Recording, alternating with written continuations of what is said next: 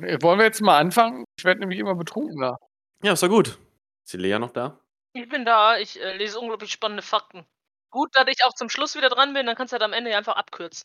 Einfach abschneiden und sagen, Lea hat leider keinen Film vorgeschlagen. Lea so, ja, und ich hätte dafür noch ein paar. Ja, und danke, dass wir alle zusammengekommen sind. Ich wünsche euch noch einen wunderschönen Abend. Okay.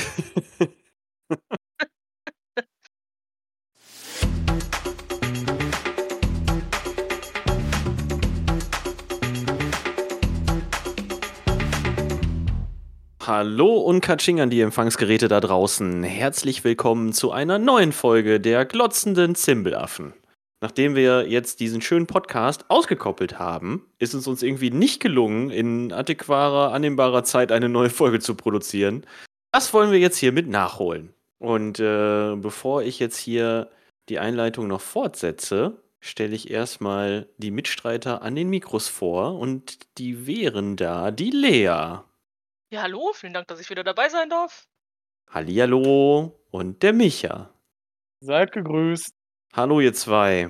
Ja, wir machen unsere Connection ein bisschen weiter, ne? Wir haben ja über Instagram vor, boah, es ist schon ein wenig lange her, irgendwann mal abstimmen lassen, mit welchen Themen wir uns so beschäftigen sollen. Wir hatten ja als erstes die Guilty Pleasures, äh, dann hatten wir ja Filme mit Nasenbluten, Michas Idee. Und ich glaube auch Michas Idee, Mod mit Lebensmitteln.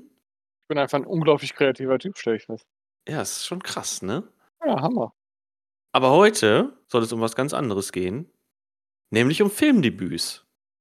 Das ist auch ein bisschen passend, ne? Ist jetzt äh, quasi die erste Aufnahme, Schrägstrich, eigentlich die zweite Aufnahme, Schrägstrich, ähm, für den neuen Podcast oder für den ausgekoppelten Podcast und wir beschäftigen uns mit Filmdebüts. Das ist doch ein, ein wunderschöner Zufall. Findet ihr nicht?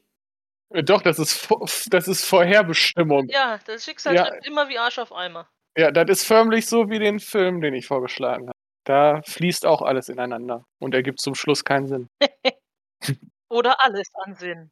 hoffe natürlich, bei uns ergibt die Sache ein wenig mehr Sinn als dein Film, als deine Filmauswahl. Das wäre gut. Hoffentlich. Begrüßenswert sozusagen. Wir geben unser Bestes. Ja, ich habe es gerade schon mal ganz kurz gesagt, wir haben es tatsächlich geschafft, diese Folge schon mal aufzunehmen. Ja, die Frage ist, ob wir es geschafft haben. Das ist. Ja, doch. Also, ich sag mal, rein von der Aufzeichnung her haben wir es geschafft, eine Folge aufzunehmen und waren damit im Nachgang so unzufrieden, dass wir uns gesagt haben, nee, das machen wir einfach nochmal. Und wenn man dann unsere restlichen Podcasts kennt, ne, dann, müsst ihr, dann könnt ihr euch jetzt förmlich denken, wie schlecht die Aufnahme war. Nein, nein, nein. Das Problem war, dass es ein neues Konzept gab und wir daran einfach nicht gewohnt waren. Ja, das ist korrekt. Wir haben das erste Mal kurz vorher, fünf Minuten bevor die Aufnahme gestartet ist, uns darüber unterhalten, dass man doch das Ganze ein wenig anders aufziehen könnte. Nämlich, da wir ja jetzt zu dritt sind, zu einem Thema Filme besprechen, macht es natürlich auch Sinn, dass jeder irgendwie einen Film auswählt für sich selber und den dann auch vorstellt. Und das war leider so überraschend bei der letzten Aufnahme, dass wir, also ne, dieser Entschluss war so überraschend, dass wir da alle nicht mit klargekommen sind. Außer Lea. Die war vorbereitet. Ja, vor, ja äh, ich, aber ich, man muss ja auch dazu sagen, die Handlung von meinem Film ist ja auch nicht so schwer erzählt. Das stimmt natürlich. Die Handlung von deinem Film ist relativ simpel, auch wenn dein Film an sich etwas komplexer ist. Ja, das stimmt.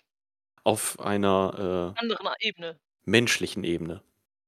Komplex auf einer menschlichen Ebene ist mein Film übrigens gar nicht, denn ich fange heute auch an mit der, mit der Besprechung. Wir gehen nämlich chronologisch vor. Das heißt, äh, wir springen jetzt ein wenig durch die Jahre und zwar äh, aus den 80ern äh, bis in die 2010er. Ich glaube, ich weiß gar nicht, 2014 oder 2012 war deiner Lea, ne? 2012, ja. 2012. Und äh, meiner ist von äh, 88, wenn ich mich nicht irre. Ja, Richtig. von 1988. Äh, übrigens ein großartiges Jahr. Da war ja der Wahlkampf zwischen Dukakis und äh, dem Bush. Ja. Großartiges, großartiges Wahljahr, Micha.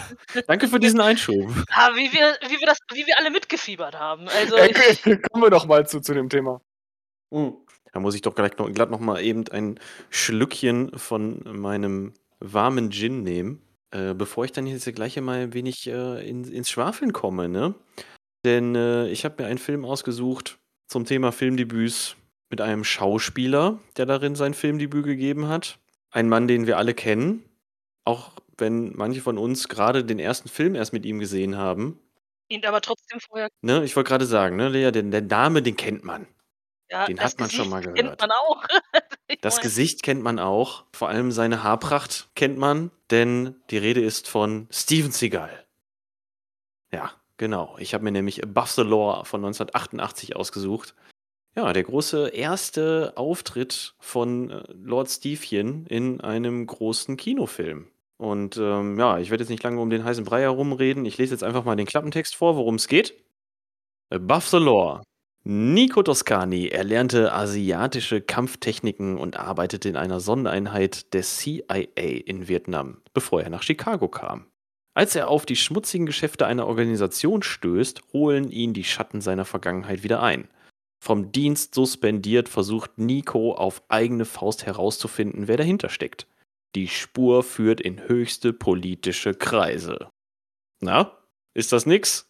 Das ist fast, fast schon zu viel für einen Ja, ich wollte gerade Steven sagen, das nicht. also, das ist zumindest Sagen wir es anders. Ich finde, der Klappentext ist sehr kurz dafür, dass wir das Gefühl hatten, es war so viel Story. Ja, genau. Es war nämlich auch sehr viel Story tatsächlich. Es ist, es ist viel Story. Ne? Steven Seagal ist da wirklich schwer beschäftigt. Ne? Also ist, er ist in Vietnam unterwegs. Er hat für die CIA gearbeitet. Ganz am Anfang wird noch gezeigt, wie er in einem Dojo da so ein bisschen äh, ausbildet und sein, sein Aikido vorführt. Und mh, dann ist er plötzlich wieder in Chicago und ist Cop. Und dann gibt es irgendwelche Verwirrungen mit Geflüchteten. Und dann explodiert noch eine Bombe in der Kirche. Und die CIA taucht wieder auf. Und Drogengeschäfte und alte CIA-Partner.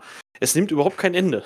es ist eine, eine reichlich komplexe Story für einen an sich einfachen Action-Thriller, die da gestrickt wird. Also meiner Meinung nach zu viel Story. Also ich war tatsächlich bei einem Steven Seagal-Film nicht darauf vorbereitet. Ich war den ganzen Film durchgehend verwirrt.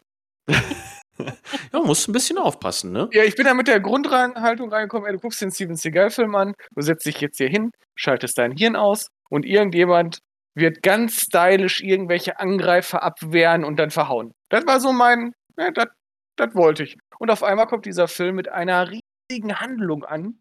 Also zumindest was das stylische Verhauen angeht, da gab es ja durchaus ein paar Momente, ne? Also da braucht man ja jetzt nichts gegen sagen. Nee, das stimmt. Und, also man muss auch sagen, hier, diese ganze Anfangsszene war ja im Prinzip fast schon Life Story of Seagal himself. Ne? Absolut. Also, ich Also glaube, dass er vielleicht man im hat, Vietnamkrieg äh, als CIA-Agent oder so unterwegs gewesen ist, aber, ne? Weiß man nicht, ne? Vielleicht hat er wirklich für die. CIA gearbeitet. Also. Fakt ist natürlich, gerade die Anfangssequenz, ich glaube sogar das erste Bild von Seagal ist er einfach als Baby. ja. Einfach so ein Als, also als Kinderbild. junger, junger, ja genau. Auch da schon, die Gesichtszüge sind offenkundig irgendwie. Ge- Erkennst du sofort. Und dann sieht man ja, wie er in seinem Dojo da kämpft. Seagal hat ja in, in Japan auch ein Dojo eröffnet. Und ja, als nächstes ist er dann irgendwie bei der CIA gelandet, wie auch immer er das geschafft hat. Und ja, gerät dann da ja dann direkt an seinen Widersacher, äh, Seggen, ne?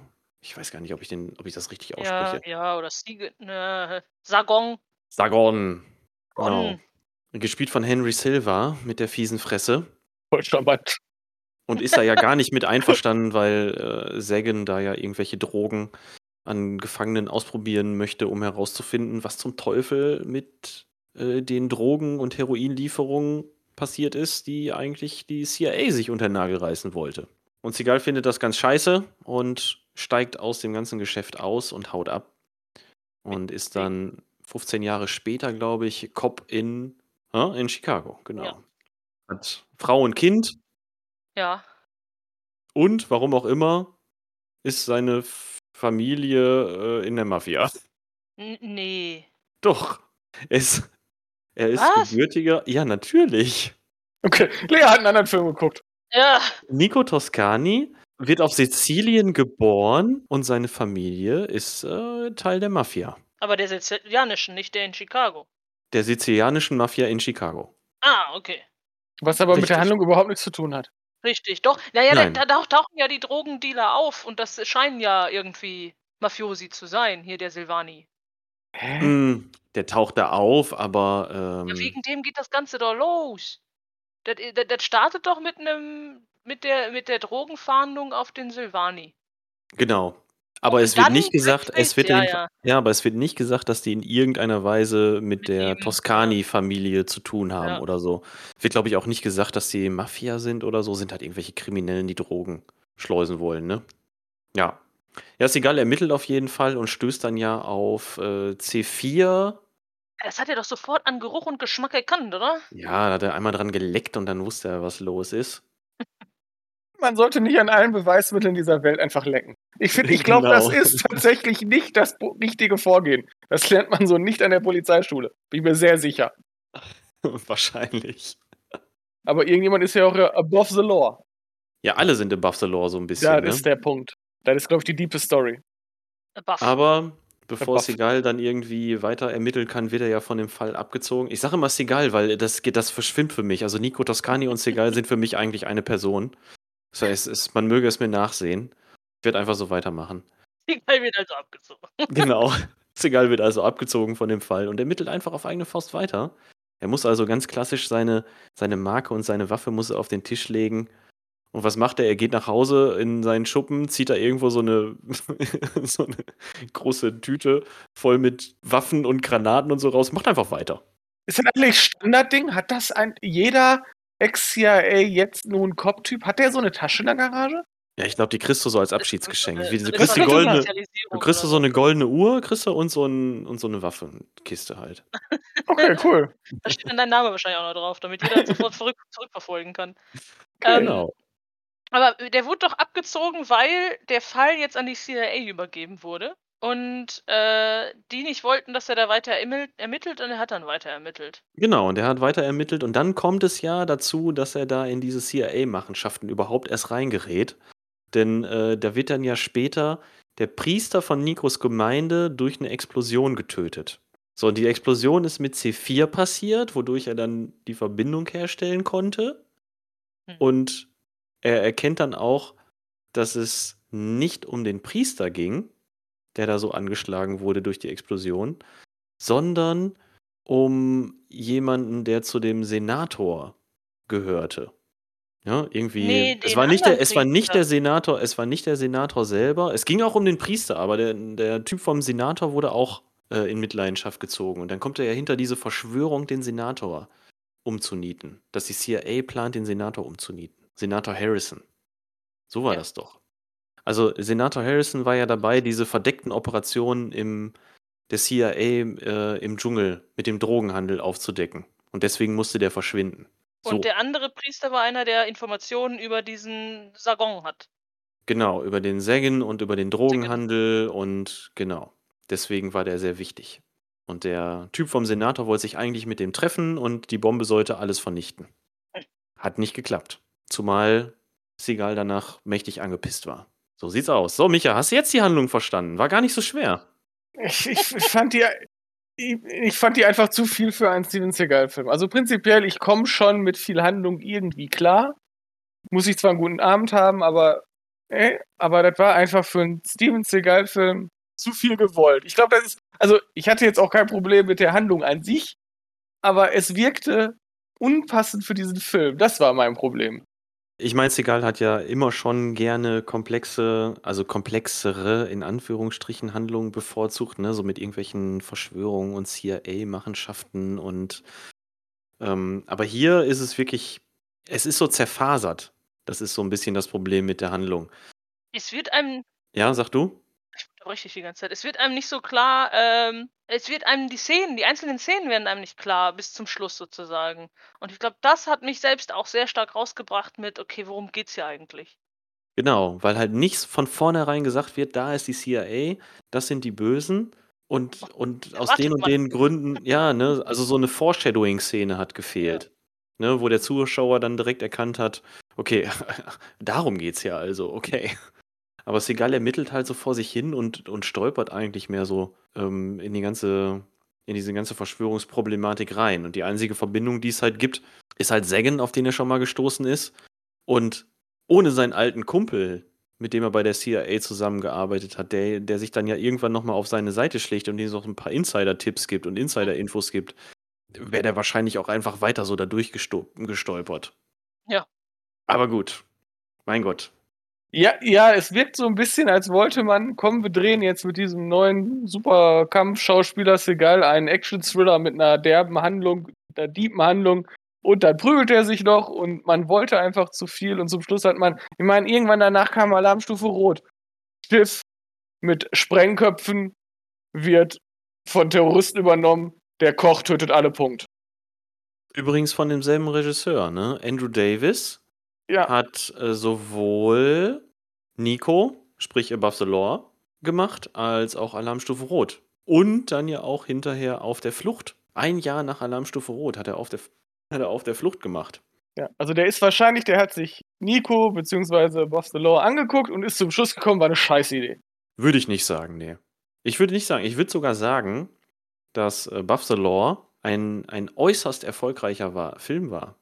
Nicht nur für Segal, sondern auch für die damalige Zeit. Ich würde sogar sagen, dass Segal zu den besten Filmen, äh, dass, dass äh, Above the Law zu den besten Segal-Filmen gehört. Hm. Ja, Alarmstufe Rot ist besser, Micha. Dessen bin ich mir bewusst. Eins und zwei. Ja, aber trotzdem. Und Access Woods. Du musst es nämlich mal so sehen. Ich hab's gesehen. Ja, aber Above the Law ist ja das Filmdebüt. Ja. Von Steven Seagal. Der hat vorher nichts anderes gemacht. Er ist nicht so wie ein Arnold Schwarzenegger, der vorher irgendwie Herkules in New York gemacht hat. Oder er ist nicht so wie ein, wie ein Dolph Lundgren, der vorher mal als Ivan Drago aufgetaucht ist. Oder bei einem James Bond-Film, da mal eben so fünf Minuten als Handlanger im Hintergrund zu sehen ist. Ja? Und das ist auch nicht so wie ein, wie ein Stallone, der irgendwie, wie hieß nochmal dieses erste Stallone-Werk? Bocky? The Italian Stallion. Warum weiß ich sowas? So, der war einfach da. Der hat Ja, dann trainiert, der hat den Dojo, ne, der hat äh, irgendwelche Filmgrößen und Filmproduzentengrößen, hat er so ein bisschen den Kampfsport trainiert und einer davon hat sich gesagt, okay, mit dem mache ich jetzt einen Film. Zack, direkt Hauptrolle, direkt erster Platz. Hm. Das ist schon ungewöhnlich und das, ja, muss man auch so ein bisschen herausarbeiten bei der ganzen Geschichte. Weil Above the Law ist per se kein Scheißfilm. Ich meine, die Action-Szenen sind alle, die haben alle Hand und Fuß. Da gibt es richtig gute Sachen dabei. Ja, das ist kein Scheißfilm, das stimmt schon. Ja. Das ist korrekt. Er ist okay. Also ich würde ihn mir nicht nochmal angucken, aber er, er, also ich habe mich jetzt nicht gelangweilt, ich war nur stellenweise verwirrt. Würdest du ihn noch nicht okay. mal nochmal anschauen, um wenigstens die Handlung nochmal durchzugehen? Äh, nein, so interessant fand ich das dann auch jetzt wirklich nicht. Ich würde ihn schon allein deswegen wieder anschauen, beziehungsweise ich habe ihn mir ja schon öfter angeschaut, weil ich diese frühen Seagal-Filme einfach sehr, sehr gerne mag. Man kann jetzt über die Personen reden, was man, was man möchte. Ich meine, äh, die, da muss man die Kunst vom Künstler trennen, denn Seagal ist eine durchaus streitbare Persönlichkeit. Das muss man einfach mal so stehen lassen. Ey, der Typ hat die serbische und russische Staatsbürgerschaft. Was läuft bei dem? Vielleicht kannst du da besser drehen. Günstiger. Hm. Naja, gut. Und seine Filme müssen günstig sein, weil seine Filme sind tatsächlich wirklich nicht besser geworden. Nee, sind tatsächlich eher schlechter geworden, das ist schon klar. Boah, es kam irgendwann der Knick in der Karriere und dann. Das ist ein anderes Thema, da brauchen wir jetzt nicht drüber reden, das einen eigenen Podcast zu machen. Der Aufstieg und Fall des Steven Seagal. Immer noch Ja. ein schönes Buch zu lesen. Ja, in der Tat, Ja. das habe ich auch gerade vor mir liegen. Ich habe hier nämlich äh, die Ausgabe Sigalogy liegen von Vern. Das ist ein wunderbares Buch, was sich mit den, was sich mit Seagal beschäftigt und den Filmen bis eine Sekunde. Pistol Whipped. Oh, Pistol Whipped war gar nicht schlecht. Habe ich nicht gesehen. Ich habe auch gar nicht so viele Filme darüber hinaus gesammelt. Ich glaube, Pistol Whipped habe ich noch zu Hause und The Keeper habe ich noch zu Hause und dann hört es bei mir auch auf. Danach habe ich mir auch gedacht, so, nee, jetzt brauchst du auch kein Geld mehr dafür ausgeben. Und mittlerweile kriegst du ja auch die neueren fast alle im Stream. Hm, Ich bin ja nochmal drauf reingefallen. Ja, ich weiß. Ja, ich habe ich hab manchmal Bock. Irgendwann überkommt es mich und denkt mir, boah, ich habe jetzt Bock auf einen stumpfen Steven Seagal-Film. Ja, aber warum guckst du dann nicht die älteren? Warum guckst du dann nicht sowas wie Hard to Kill oder, oder das Brooklyn Massaker oder so? Warum Weil ziehst man- du dir dann einen von den alten Scheißdingern rein? Äh, von den neuen? Ich, weil, weil ich mich danach wieder darüber aufregen kann, wie scheiße der war. Hm. Das ist Okay. so wie, wie- ich würde mir nochmal Daniel der Zauberer angucken, obwohl ich weiß, dass ich mich danach wahrscheinlich töten möchte. Ja, gut. Aber ich würde es trotzdem machen. Wir das auch geklärt. Lass mal so stehen, ne? Nee, nee, aber wir haben tatsächlich über das Wichtigste noch nicht geredet. Ja, was denn? Die Laufszene? Die Laufszene. Ach, Leute. Ist nicht die Szene davor die viel bessere? Was ist die Szene davor? Ich habe keine Ahnung. Genau, ich kenne nur die Laufszene. Die Szene davor ist, äh, wo Seagal von den paar Bad Guys in dieser Gasse aufgehalten wird und der dem einen mit der Machete die Hand abschlägt. Oh, kann ich mich nicht mehr daran das so, erinnern, aber wie der läuft. So, so schlecht runtergetropft ist. Ja, ja, war ein sehr schneller Schnitt, zugegeben. Aber trotzdem, der entwaffnet die ja und bringt die ja alle innerhalb von ein paar Sekunden, macht er die ja platt und einer rennt ja weg und Seagal rennt dann hinterher. Ohne seine Ja. Lederjacke an. Danach konnte ich den einfach nicht mehr ernst nehmen. Es tut mir einfach leid, aber wenn er dann, wenn dieser große, schlachsige Mann hinter dem Typen herläuft und seine Arme fliegen unkoordiniert in alle Richtungen, das ist einfach unglaublich lustig. Nein, nein, die sind nur in zwei Richtungen geflogen. Und auch Nein, nur ich die bin der Fest- Unterarmteile. Ich bin Okay, der festen Überzeugung, die flogen habt überall hin. gemacht. Ja, okay. So, ich- Also ich hätte ja gesagt, Seagal ist einfach nur sehr schnell gerannt. Ja, ja, ja. es war so knuffig. Kritiker haben ihm übrigens hinterher unterstellt, er würde rennen wie ein Mädchen. Boah. Ja, vielleicht hat es deswegen damit zu tun, dass er danach kaum noch in einem Film gerannt ist. Ja, aber, äh, okay. Aber die Frage ist, wie rennen Wie Mädchen? rennt ein Mädchen, genau. Ja, Ähm, so wie was daran Seagal. war jetzt, dass wie ein Mädchen rennt? Ich gebe nur wieder, was ihm damals vorgeworfen wurde. Also, ich habe wenige Mädchen gesehen, die so ihre Arme bewegen, wenn sie rennen. Ich habe niemanden gesehen, der so rennt. Ich weiß auch ehrlich gesagt gar nicht, wie das geht. Wie gesagt, ich bin der festen Überzeugung, ab, Ober, äh, ab Oberschenkel, wollte ich sagen. Ab, ähm, ab dem Ellenbogen aufwärts ist der Arm starr. Und ansonsten bewegen sich nur die beiden Unterarme. Und im Prinzip Ja. kann der mit, allein mit seinen Unterarmen sich einmal komplett um den Körper rumgreifen, gefühlt. Seine Arme sind so lang.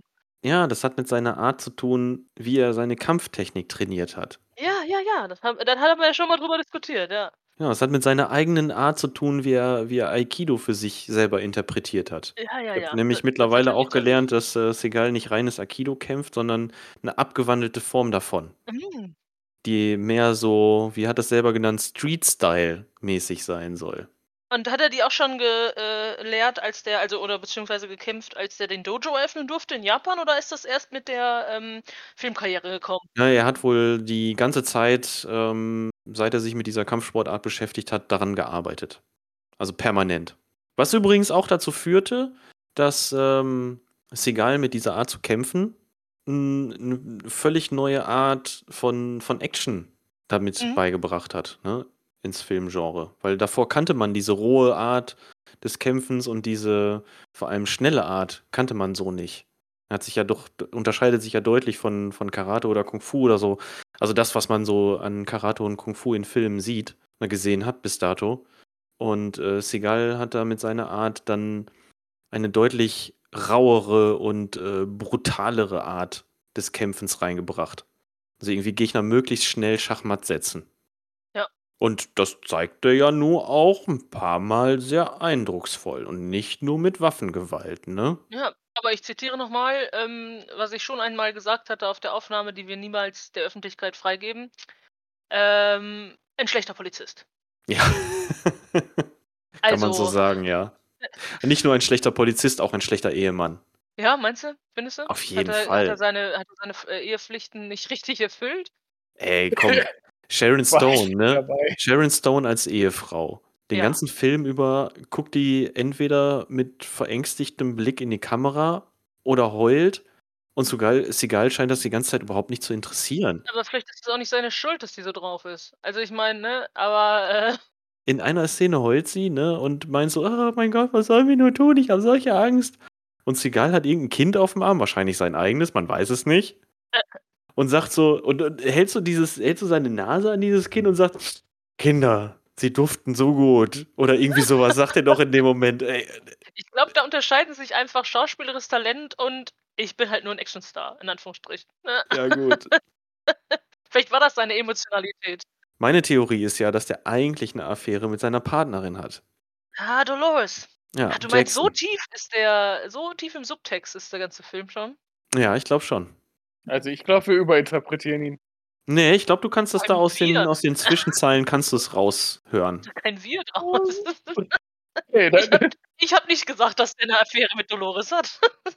Und ich sehe auch noch nicht, dass der ein schlechter Ehemann ist. Es wäre tatsächlich egal. Also ich Ja, könnte jetzt noch sowas erwähnen wie, dieser Film hat im Grunde genommen die Grundsteine gelegt für, nicht nur für Segals Karriere, sondern auch für die Art, wie er danach seine Filme inszeniert hat und sich selber vor allem. Ja, nicht rennend. Ja. Mich und ich Ja. denken da gleich. Ja, es gibt übrigens ein Video auf YouTube, Steven Seagal Running. Nur so. Oh, du hast ge ah, sehr schön. Nein, ich meine eher sowas wie mh, sein Hang dazu, irgendwie Ex-CIA-Agent zu sein oder in irgendwelche Verschwörungen reingezogen zu werden. Er ist so der Typ, der immer so alleine unterwegs ist. Äh, er schmeißt auch in späteren Filmen immer gerne Leute durch äh, Schei Schaufensterscheiben. Das passiert auch noch des Öfteren, vor allem in den Frühwerken. Und ja, im Grunde genommen, Andrew Davis, ne, der, der Kopf hinter der ganzen Geschichte, ich glaube, der wusste schon ziemlich genau, was er da tut, als er den Film gedreht hat.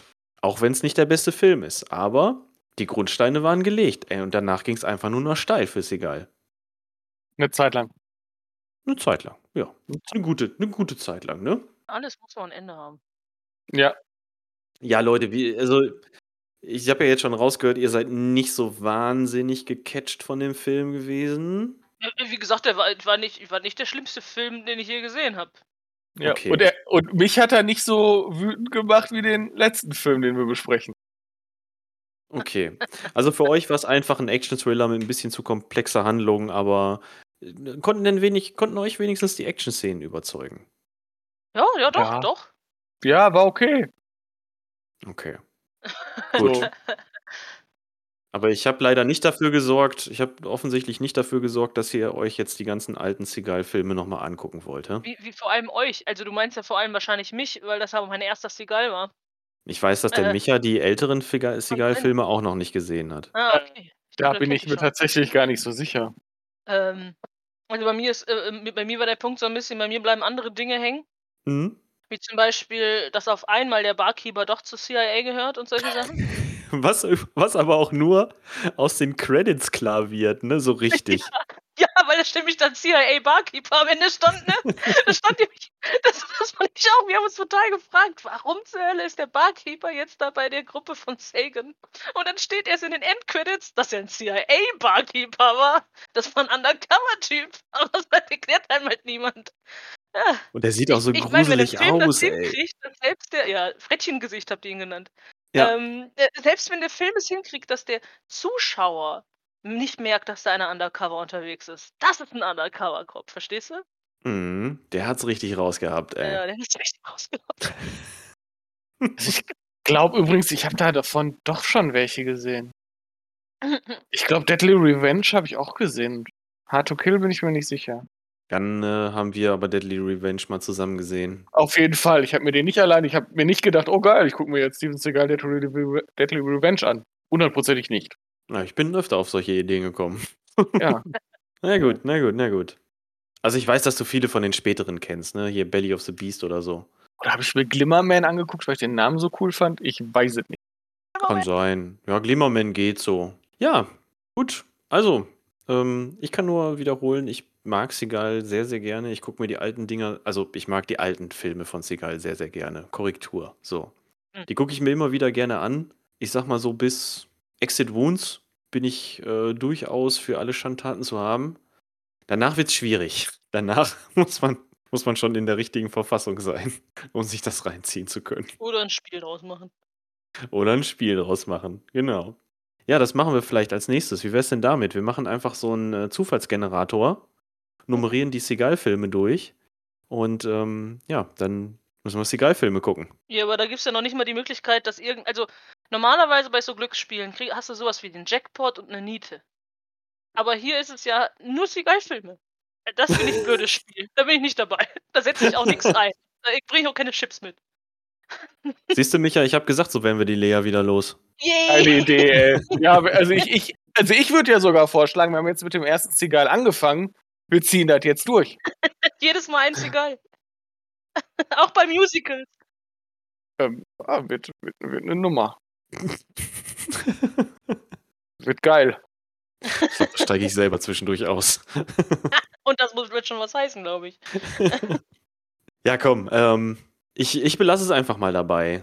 Ich habe alles gesagt, was ich zu sagen habe. Und wer sowieso irgendwie mit Segal noch nie was angucken, anfangen konnte, der wird sich auch den Film nicht freiwillig angucken. Aber wer mal wieder, oder was heißt wer mal wieder?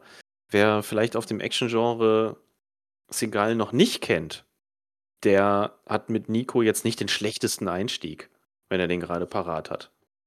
Klar, Alarmstufe Rot wäre wahrscheinlich besser für den Einstieg, ja.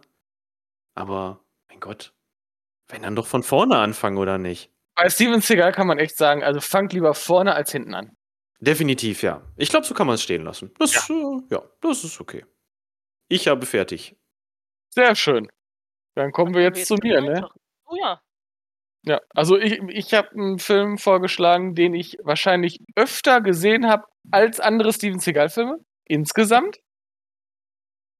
Äh, ich, ich, kann ja, ich kann ja mal, kann ja mal so ein Quiz draus machen. Ich kann ja mal die Schauspieler vorlesen, die da mitgemacht haben, und dann muss man den Film erraten. Hm, okay. Ja. Seth Rogen. Kommt schon. ja, komm, komm, komm, man muss bei denen anfangen. genau, man muss hinten anfangen. So, da, jetzt wird's einfacher. Maggie Gyllenhaal. Drew Barrymore. Genau. Patrick Aber- Swayze. Nein, davor kommt noch Ashley Tisdale. Ah. Bam. Echt? Ashley Ja. Tisdale?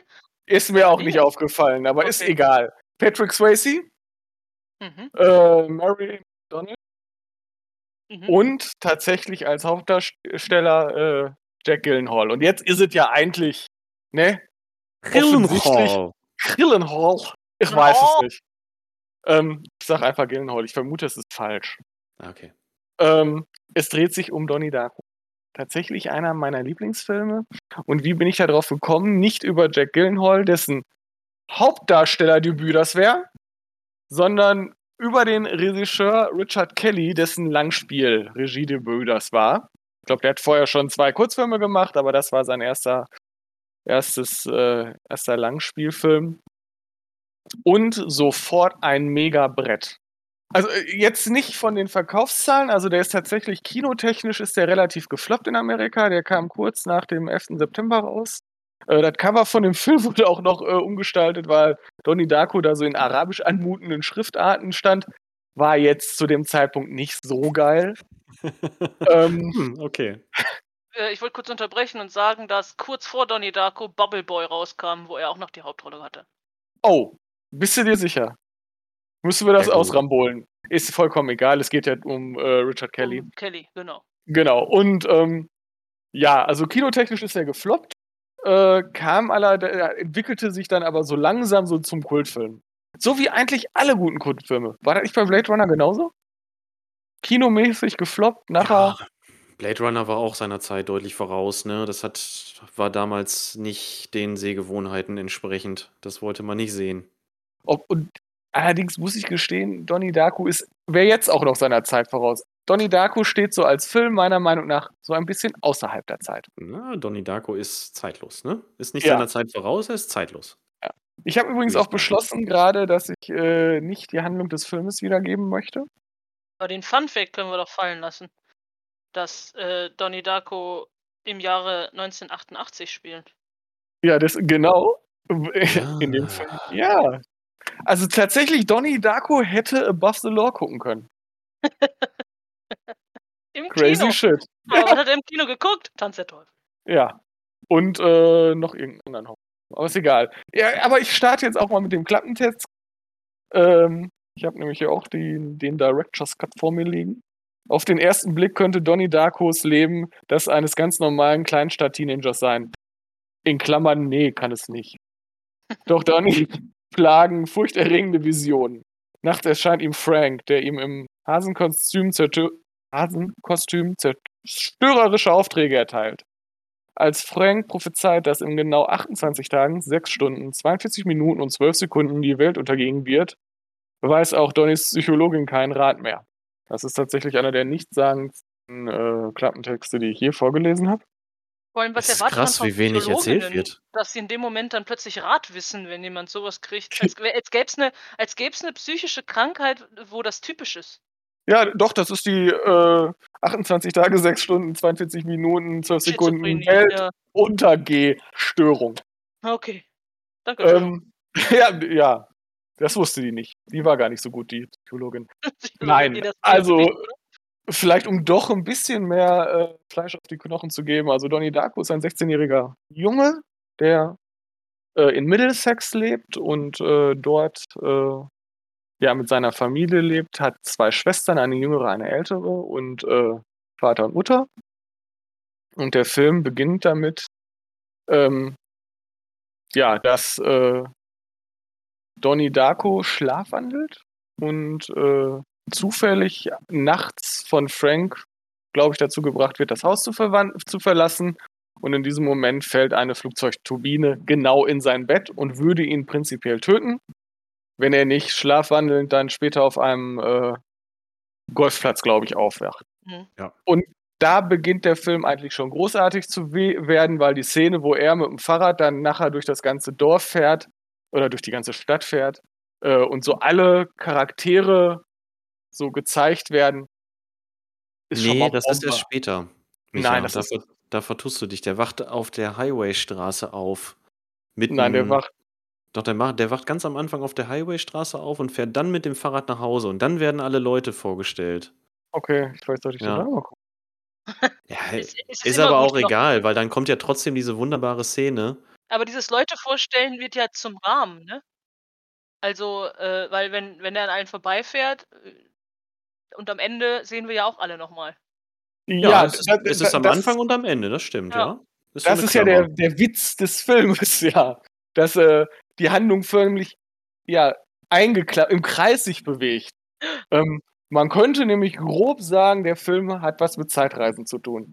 Da aber jeder Zuhörer weiß, dass genau, Tangentenuniversum, dass Michael Zeitreisenfilme hasst, wie die Pest, aber Donnie Darko liebt, kann es ja kein Zeitreisenfilm sein, also geht es um Tangentenuniversen. Das liegt uns auch Richard Kelly nahe. Genau, es ist auch so naheliegend. Ne? Man, man muss ja eigentlich sofort Und darauf kommen. Tangentenuniversum, natürlich. Genau.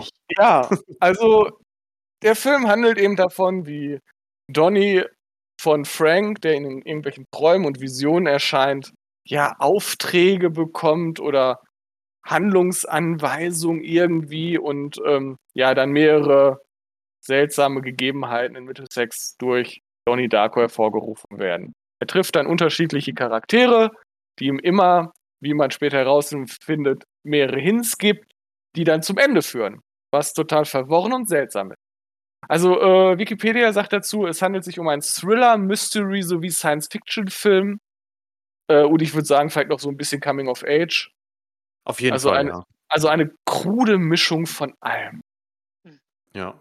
Und das macht ihn einfach meiner Meinung nach so besonders, weil so einen Film habe ich, glaube ich, vorher und nachher nie wieder gesehen. Äh, Es Also- gibt da eigentlich nichts Vergleichbares. Mir würde da jetzt auch nicht so richtig einfallen, was mit Donnie Darko irgendwie, weiß nicht, also wom- womit man, es gibt kein, man erklärt ja gerne Sachen mit Sachen. Man nimmt so Ne? Schubladen. Genau. und stellt ja gerne Vergleiche her. So, keine Ahnung, äh, Command and Conquer ist wie Dune oder so. Weißt du? Mhm. Schlechter Vergleich, mir ist gerade nichts Besseres eingefallen, ganz, ganz dumm. Commandos ist wie, ne, Desperados ist wie Commandos. So, das ist vielleicht besser. Aber bei Donnie Darko, kein Plan. Mir würde da nichts Also- einfallen, was da irgendwie gut passen würde. Hatte ich gelesen? Eine Mischung aus Fight Club und Das noch ist schon was. Quatsch. Das ist schon Quatsch. Ja, genau. Aber, äh, aber auch der Autor von diesem Artikel schrieb dann, ja, aber das trifft es auch nicht. Also es ist schon Und strange. warum Und will man es vergleichen, wenn es vielleicht gar nicht so leicht zu vergleichen ist? das Ja. ist der Punkt. Also Donnie Darko, wie schon gesagt, ist für mich so besonders, weil das ein relativ einzigartiger Film ist. Deshalb macht es eigentlich, also jetzt für mich auch keinen Sinn, die Handlung zu erzählen, weil das muss man, so platt und dumm es sich anhört, mal erlebt haben. Donnie Darko ist der Film, der herangezogen wird, um als Vergleich für einen anderen Film zu dienen, aber immer mit dem Zusatz, dass Donnie Darko besser ist. Welcher denn? Äh, So ganz allgemein gesprochen. Ach so. Ach so. Ah. Ah, also das, du meinst, wenn dich so ein, so ein bestimmter Film, der irgendwie Tangentenuniversum behandelt, berührt Genau. hat, dann sagst du, das ist fast wieder nur Darko, nur, nur Donnie Darko Nur ist in immer noch schlechter. besser. Ja. Ja, also, So, das waren jetzt also- mal die Vorschusslorbeeren. Micha, warum gefällt dir der Film so gut? Also der erste Punkt, ich finde Jack Gyllenhaal tatsächlich ziemlich gut in dem Film. Also er spielt ja Donnie Darko, der leicht psychisch labile, immer ziemlich depressiv und irre guckenden 16-Jährigen. Ähm, und das macht er auch verdammt gut. Ja, Also, allerdings, ja, das stimmt. Wie, als wäre sein Gesicht dafür geschaffen. Ähm, das ist auf jeden Fall ein großer Pluspunkt. Ähm, ja, sonst die ganze Schauspieler äh, Riege ist klasse. Ich finde die äh, Mutter und den Vater von, von den Charakteren ganz großartig von ihnen. Äh, also das, diese ganze Chemie der Familie ist toll irgendwie. Ähm, auch Gretchen zum Beispiel, äh, die, äh, das Mädchen, was er im Laufe des Filmes Ja. kennenlernt. Bitte? Ja, Der Love Interest. Genau, der. Love Interest äh, kennenlernt. Finde ich jetzt auch, das passt irgendwie. Äh, Patrick Swayze in, sein, in einer Rolle, die sowas we weit weg ist vom Melonen halten, äh, wie glaube ich keine andere. Oder Tonfigur matschen. Genau, oder Mhm. Tonfigur matschen. Ähm, also auch tatsächlich ziemlich mutig von Patrick Swayze, sowas anzunehmen, aber auf jeden Fall äh, macht er das auch sehr gut. Ähm, ja, gut, dass die Erwähnung von Seth Rogen, der später irgendein spielt so ein ne? Bully, ne? Ah, ja. Ja, und Drew Barrymore, die man halb vergisst, aber dann auch wieder nicht. Ja, ich, ich glaube tatsächlich, da ist nur der Name, der catcht. Catchen Okay. soll. Also ihre Rolle, Ja, ja, ja, komm, die ist, die ist diejenige, die dann, also die ähm, so ein bisschen das amerikanische Bildungssystem da. Kritisiert. äh, ja. Also die ist Vorführt, sich, ne? Sie, genau. sie führt das Bildungssystem vor, so, ja. ja, also er hat ja eine Connection zu zwei Lehrern. Einmal äh, dem Noah White, den Dr. Kenneth Monitov, ähm, der ihn so Richtung, der ein Physiklehrer ist und so ein bisschen diese Zeitreisengeschichte anbringt. Und eben äh, die äh, Drew Barrymore, Cameron Pomeroy, ja, ähm, die so die, ja, ihre, ich glaube, Literaturlehrerin ja, ist. irgendwie sowas, ja. Englisch wahrscheinlich dann. English Liter- Literature. Ja, aber wenn man den Film so das siebte Mal geguckt hat und vielleicht auch noch mal ein paar Artikel gelesen hat, merkt man, dass sie eigentlich nur Stichwortgeber sind, um den Kreis der Geschichte förmlich das Ende anzustoßen und den Anfang auch irgendwie. Ja, gut, aber Stichwortgeber braucht ja jeder Film. Ne? Es kommt ja darauf an, wie äh, geschickt die in die Handlung eingewoben werden oder wie gut diese Charaktere ausgestaltet sind. Und ich muss sagen, bei Donnie Darko, da sind schon, ich meine, die Eltern sind ja auch oft Stichwortgeber, ne? Und du hast es ja gerade schon gesagt, das sind halt alles sympathische Charaktere, ne? Gerade die Chemie bei- in der Familie, die ist, die finde ich wirklich überragend. Ja, also keine, keiner der Charaktere wirkt irgendwie egal. Und oder oder aufgesetzt, ne? Ja. Also, ich, trotzdem das so ein abstruser Film ist, wirkt da keiner aufgesetzt. Nee, das wird alles, wirkt alles sehr harmonisch. Nicht, Das sind nicht sehr lebendige Charaktere. Gwent mal Death. Ja, aber, ähm, äh, Ja, gut. aber und, und ich finde auch die Atmosphäre des Films, ich glaube, das hat mich damals als, als ne, ich bin ja ein, ein, zwei Jahre jünger als ihr. Ähm, das heißt, als der rauskam, war ich noch gar nicht so alt. Äh, aber da hat mich auch schon die Atmosphäre des Films irgendwie gepackt. Das war halt anders. Ja, der fühlt sich einfach auch, der lässt sich gut an gucken. und doch gut. Ja, also das ist irgendwie eine ganz, ganz seltsame Stimmung, die er verbreitet. Und ähm, Jan und ich hatten ja das Glück, den jetzt zum 20-jährigen Geburtstag nochmal im Kino zu gucken. Also der wurde dieses Jahr zum ersten Mal in den deutschen Kinos aufgeführt. Ähm, und das war cool. Und das ist Popkultur und die nochmal im Kino zu erleben, äh, kommt sogar noch einen Funken besser als auf DVD. Ach so, jetzt- wahrscheinlich habt ihr da gar nicht so stark, ne? Aber gab es da bestimmte äh, musikalische Clues, sowas ist äh, dann immer, oder, oder Sound-Clues, die man im Kino, die man nicht mitbekommt, wenn man die einfach nur zu Hause guckt? Nee, gab's nicht. Nee, der war im Kino sogar tatsächlich ein bisschen leise. Der hätte, hätten sie ein bisschen, also meiner Meinung nach war die, war die Kinoversion komisch abgemischt. Keine Okay. Ahnung, ob die da die Blu-ray einfach eingeschoben haben. Weiß nicht. Weil die nicht die Rechte gekriegt haben. Ich keine Ahnung. Nee, aber äh, im Kino war das schon richtig cool. Ich hatte auch äh, vor dem Kinobesuch den Film bestimmt zehn Jahre nicht mehr gesehen. Und insofern war da auch, also einerseits viel, was hängen geblieben ist. ne, So prägnante Szenen in dem Film, gibt ja so ein paar Schlüsselszenen, die vergisst du auch nicht. Also äh, erst einmal Frank und so und gerade so ein bisschen, was am Ende dann passiert, das vergisst man alles relativ Wo der Messer auf den Spiegel da draufhaut, ne? Zum Beispiel, ja, genau. Auch wegen, ähm, wegen Gyllenhaals Gesichtsausdruck in dem Moment, ne? Das ist Und Ja. wenn du beim ersten Gucken ja auch nicht so genau weißt, wird das ein gefährlicher junger Mann, so, ne? Also, der wird Genau. ganze Zeit vorgestellt als jemanden, der, ui, das gibt Tote sozusagen. Ja, läuft er gleich Amok oder so, killt er gleich Ja. jemanden und äh, ja, genau. Aber das äh, hat, bringt ja dann auch so ein bisschen was in die Stimmung mit rein, ne? Und das hatte ich noch sehr präsent alles. Was ich aber gar nicht mehr im Kopf hatte, waren zum Beispiel solche Kamerafahrten äh, wie am Anfang, ne, als dann die Familie vorgestellt wird mit, ich weiß gar nicht, welcher Song dazu lief, aber da lief auch irgendein ziemlich geiler Song dazu. Oder die erste Kamerafahrt durch die Schule, ne, wo dann in einer langen Einstellung oder in, in einer langen Kamerafahrt, in einem langen Take, werden so alle prägnanten Leute vorgestellt. Die Lehrer werden vorgestellt, die, die Schulsprecherin und äh, ne, hier diese äh, Lehrerin, die da so rumwettert und äh, Cunningham wird vorgestellt und ja, und das alles in so einem schönen langen Take. Und davon gibt es relativ viele. Also es ist sehr schön gefilmt, der ganze Film. Ist nicht auch der Take, äh, wo der, wo der diese Wurmlöcher oder was auch immer da aus den Körpern kommen sieht, äh, ne, ne, ne Kamerafahrt? Ja, das ist ja auf Ja. der Party, das ist auf der Halloween-Party, ja, bei denen zu Hause. Ja, Und wo bei er Donny bei den da Darkos zu. Hause, genau. Und dann, da äh, schwenkt die Kamera auch relativ viel rum und ist so ein längerer Take. Und dann die Kamera folgt dann verschiedenen Leuten und bleibt dann irgendwann bei Donny, der dann seinem eigenen Wurm oder was auch immer es ist, dann beginnt Hat zu jemand zu viel folgen. Stringtheorie Ja. Keine Ahnung. Seiner Vorbestimmung hinterherläuft. Ja, also er sieht gut aus, er fühlt sich gut an und äh, Gianno sagte ja auch gerade noch mal irgendwie, äh, dass eine gute Musik läuft. Also der Film hat einen großartigen Soundtrack. Also alleine Lawful Tears Apart von Joy Division und Killing Moon von Echo und The Bunnyman sind einfach der Burner. Und äh, meiner Meinung nach auch äh, Mad World, was glaube ich im Abspann läuft. Ja, Mhm. im Abstand, genau. Das, also beziehungsweise, nee, also äh, Am Ende halt. genau, die Cover- äh, Cover-Version des von Tears for Fears ist das Original? Weiß ich nicht, glaube ich. Ja. Kann sein. Die übrigens scheußlich ist, meiner Meinung nach, aber das Cover von Gary Jules? Gary Jules, ja.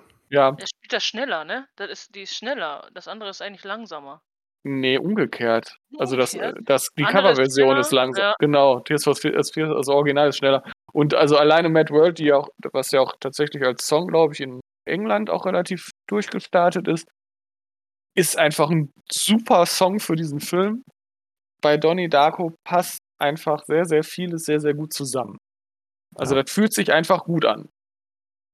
Der Rest von der Karriere von Richard Kelly fühlt sich eher nicht so gut an. Also ich weiß noch, ich habe Southland Tales mit großer Erwartung mir angeguckt. Und du warst etwas unterwältigt. Ich sollte man tatsächlich nicht. Der, der war, ging, glaube ich, ewig und war total strunzendumm. Meine ich. Also auf jeden Fall hat er mich in keiner Art und Weise bewegt. The Rock hat mitgespielt. Ja, was, prinzi was ja prinzipiell dafür spricht, dass es ein geiler Film ist. Weil ich kenne keinen keinen keinen schlechten Film mit The Rock. Oh, hast du dir Hm. schon Skyscraper angeguckt? Ich bin mir Ich kenne keinen Film mit The Rock, der schlecht ist. Okay. Genauso wie Vin Diesel. Gibt keinen schlechten Vin Diesel-Film. Aber the Law nicht mögen, ne? Ja. Komm, erzähl mir nix. Ich habe einfach, einfach einen sehr speziellen Geschmack. Ja, aber das war's dann auch, ne? Dann Richard Ja. Kelly hat noch irgendwie so eine Serie gemacht, The Box. Äh, kann ich gar nichts zu sagen. Ähm, ja, und seitdem, seit 2009, still ruht der See. Ja, aber dafür haben Jack Gill, hat Jack Gyllenhaal damit eine ziemlich große Karriere gestartet. Ja gut, ich glaube bei Maggie Gyllenhaal hat es ein bisschen gedauert bis zur Secretary. Oder hatte die noch irgendwelche anderen Hauptrollen? Weiß ich jetzt gar nicht. Weiß ich auch nicht. Ja, die hat ja auch noch andere Rollen. Die hat auch vorher noch Rollen, aber ja, also Secretary heißt ja ein relativ, eigentlich ein relativ be bekannter Film dafür, dass es eigentlich so ein Spartenfilm ist, ne? Sollte ich mir mal angucken. Ich mag Maggie Gyllenhaal nämlich sehr gerne. Ja. Äh, ja, und gut, Seth Rogen hat danach auch noch eine große Karriere gestartet, aber ich glaube, der hat keinen Aber man Zusammenhang kennt mit ihn diesem jetzt Film. Auch nicht aus. genau, ich glaube, das war jetzt egal. Ashley Tisdale auch. ja. Und es gibt eine äh, äh, von Donnie Darko ja, ne? S. Darko, den Zweitfilm, wo es um Samantha Darko geht, die kleine Schwester von Donnie. Mhm. Habe ich Aber, gesehen. aber habe ich auch noch nicht gesehen, keine Ahnung, soll auch nicht so gut sein. Ist auch Nee. schwierig, davon Ja. überhaupt, da überhaupt ein Franchise draus zu machen oder eine Fortsetzung oder Spin-offs, Rip-offs, was auch immer zu drehen, finde ich schon schwierig bei Donnie Darko. Der Die steht halt Geschichte für ist sich. ausgezählt. Ja, das sowieso, ne? Ja, der Kreis ist geschlossen, ne? Ich meine, Das ist der Ja. Punkt. Der Kreis ist geschlossen. Thema ist durch. Ja, nichtsdestotrotz ein ganz, ganz großartiger Film und d- ja, auch sogar ein bisschen besser als Above the Law, finde ich. Ja, Klar, ich gebe jetzt wahrscheinlich zu, gar nicht. ich gebe zu, das stimmt, ja. Ich muss mir das nochmal mal ein ganz, ganz, vielleicht mal so im Winter, so mit einem Glas Tee, nochmal angucken. Kann man Das auf jeden kannst, Fall du, machen. das kannst du gerne tun. Also Donnie Darko kann man wirklich auch öfter sehen, ne? Ja, man, verde- man entdeckt vor allem auch immer mal wieder was Neues. Das ist jetzt auch nicht so ein Film, den man einfach so stumpf in sich reinschraubt und dann alles gesehen hat danach. Man kann da durchaus auch mal öfter reinschauen und dann auch so ein paar kleine Details nochmal erkennen oder. Alleine Ja. wie wichtig Kellertüren sind. hm, Ja, ja, genau, zum Beispiel. Also absolute Schauentfer äh, Anguckentfernung, wenn man mit ein bisschen strangen Filmen klarkommt, die sich so ein bisschen jeder Beschreibung entziehen, dann guckt euch Donnie Darko an und werdet verwirrt, aber glücklich. Das würde ich so unterschreiben, ja. ist das Okay. Schlusswort? Ich glaube, ja. Ich weiß nicht, Jano hat es beendet mit, ich habe keinen Bock mehr. Nee, was hat der Jano gerade gesagt? Nee, der hat gesagt. Ich habe gesagt, ich habe fertig. Ich habe fertig, dann habe ich jetzt auch fertig. Äh, ja, dann bin ich ja jetzt ganz aufgeregt, weil dann bin ich ja dran, oder? Ja, dann ist jetzt die Lea dran. Ah, jetzt kommen wir endlich zu dem Film, der mich ja am meisten aufgeregt hat von den, also, ne, der, der schlimmer für mich ja war als Above the Law. Ja, der mich wütend und traurig hinterlassen hat. Obwohl er Ähm. eigentlich größtenteils nicht schlecht war. Nein, größtenteils leider war er ziemlich nicht. gut. Sagen wir, sagen wir zu drei Viertel war er in Ordnung und dann gab es ein Viertel, das war nicht mehr so cool. Ja, also Naja. ich trinke mir jetzt auch noch einen, noch einen Whisky. Ja, trink noch mal ein und ich fange einfach mal an, was dazu zu sagen, was ich mir eigentlich ausgesucht habe und vielleicht auch warum. Also, Hau raus. ich hau raus. Filmdebüt, es ist das Filmdebüt von der freundlichen Spinne aus der Nachbarschaft. Da gibt es ja jetzt mehrere Möglichkeiten, aber es geht um Tom Holland. Ähm, und es ist tatsächlich kein, äh, kein, kein Film mit einer Handlung, die erfunden wurde, sozusagen, zumindest nicht komplett erfunden wurde, sondern es ist The Impossible über den Boxing Day Tsunami 2004, der ja, der ganz schön viel Verwüstung hinterlassen hat, der darum auch so bekannt geworden ist, weil es einer der größten Tsunami in der letzten, also in der Zeit und auch in, der in letzter Zeit ist und war und der ja so viele Länder betroffen hat. Also es war halt nicht, nicht in Anführungsstrichen nicht nur im asiatischen Raum, obwohl es da wohl die größte Verwüstung gab, auch die Ostküste Afrikas, Australien. Dort gab es viel Zerstörung und dann eben auch viele Tote. Töte, Tote. Ähm, und dieser Film, The Impossible, der ist von 2012, das heißt, der, äh, der kam knapp, knapp zehn Jahre, also acht Jahre nach der Katastrophe raus. Und in dem Film begleiten wir die Familie Bennett. Und genau diese Familie ist angelehnt an eine tatsächliche lebende, und zwar alle noch lebende Familie äh, namens Belong oder Belon. Spoiler! Spoiler! Aber wir spoilern hier doch immer hart. Ähm, äh, die Familie Belon, ähm, die, die vor Ort war. Und die Mutter der Familie ist diejenige, die auch vor allem die Geschichte weitergetragen hat und das dann auch in, ja, in, in, in Lesungen und Re äh, Reden und sowas. Und von hier, ich bin mir gerade unsicher, ob die so Motivationscoach-mäßig danach unterwegs gewesen ist. Auf jeden Fall, ähm, die aus dem Erlebten was für sich gemacht hat, sozusagen. Und das meine ich jetzt nicht ähm, finanziell gesehen, sondern irgendwie verarbeitet hat und damit dann in die Welt gegangen ist. Okay. Buch, Buch geschrieben wahrscheinlich und hält Ja, Buch, Buch ich Vorträge mir grad und genau, Vorträge hält sie viele, äh, und dann eben hier dieses Drehbuch hat sie äh, hat sie auf jeden Fall mitgeschrieben und sie war auch bei den Mhm. Dreharbeiten die ganze Zeit mit vor Ort. Okay, jetzt Mhm. kommen wir noch eben zum Regisseur, das ist nämlich auch 'n Spanier, ist der Juan Antonio ne, doch, Antonico Antorico? Keine Ahnung, Bayona. Juan Bayona. Ähm, und die Geschichte ist, ja, wie gesagt, im Prinzip schnell erzählt. Wir haben die fünfköpfige Familie Bennet, die ihren Weihnachtsurlaub in Khao Lak verbringt. Wir erleben in den ersten 20 Minuten circa, äh, wie sie dort ankommen, äh, Weihnachten und, äh, Weihnachten dort verbringen, Laternen steigen lassen abends, dann am nächsten Tag die Geschenke auspacken, unter anderem einen roten Ball. Und damit dann am Mm. Strand spielen und später auch am Pool. Ach, der Äh, rote Ball. der rote Ball. Und an diesem Pool, also als sie am Hot Hotelpool sind, der eben etwas ab vom Strand, aber direkt am Strand ist, nur man sieht den Strand von dort aus nicht, ähm, ja, kommt dann die Welle, die erste vom Tsunami. Mhm. Palim, Palim. Palim, Palim. Und dann geht's los. Und dann hat man ungefähr noch 1,5 Stunden Film vor sich, in denen die Familie Bennet, die durch den Tsunami, äh, getrennt wurde, äh, si sich sucht, beziehungsweise wo der Vater Henry Bennet, gespielt von Ewan McGregor, auf der Suche nach seiner Frau und seinem ältesten Sohn ist. Äh, während der die Frau und ältester Sohn, äh, andere Sorgen haben, weil die Mutter, gespielt von Naomi Watts, ähm ja, in Lebensgefahr ist. Sagen wir's mal, wie es ist. Also, die hat die schlimmsten Verletzungen mitgetragen, ähm, und deren Leben steht auf der Kippe. Und wir haben jetzt den ältesten Sohn, oh Wunder, Wunder, gespielt von Tom Holland, im Film namens Lucas. Und dann haben wir noch 2 Personen, die ich danach, glaube ich, gar nicht mehr gehört habe, äh, die die beiden anderen Söhne spielen. Das sind Simon und Thomas sind die anderen Söhne, gespielt von Samuel Jorlin und Aukley Pendergast.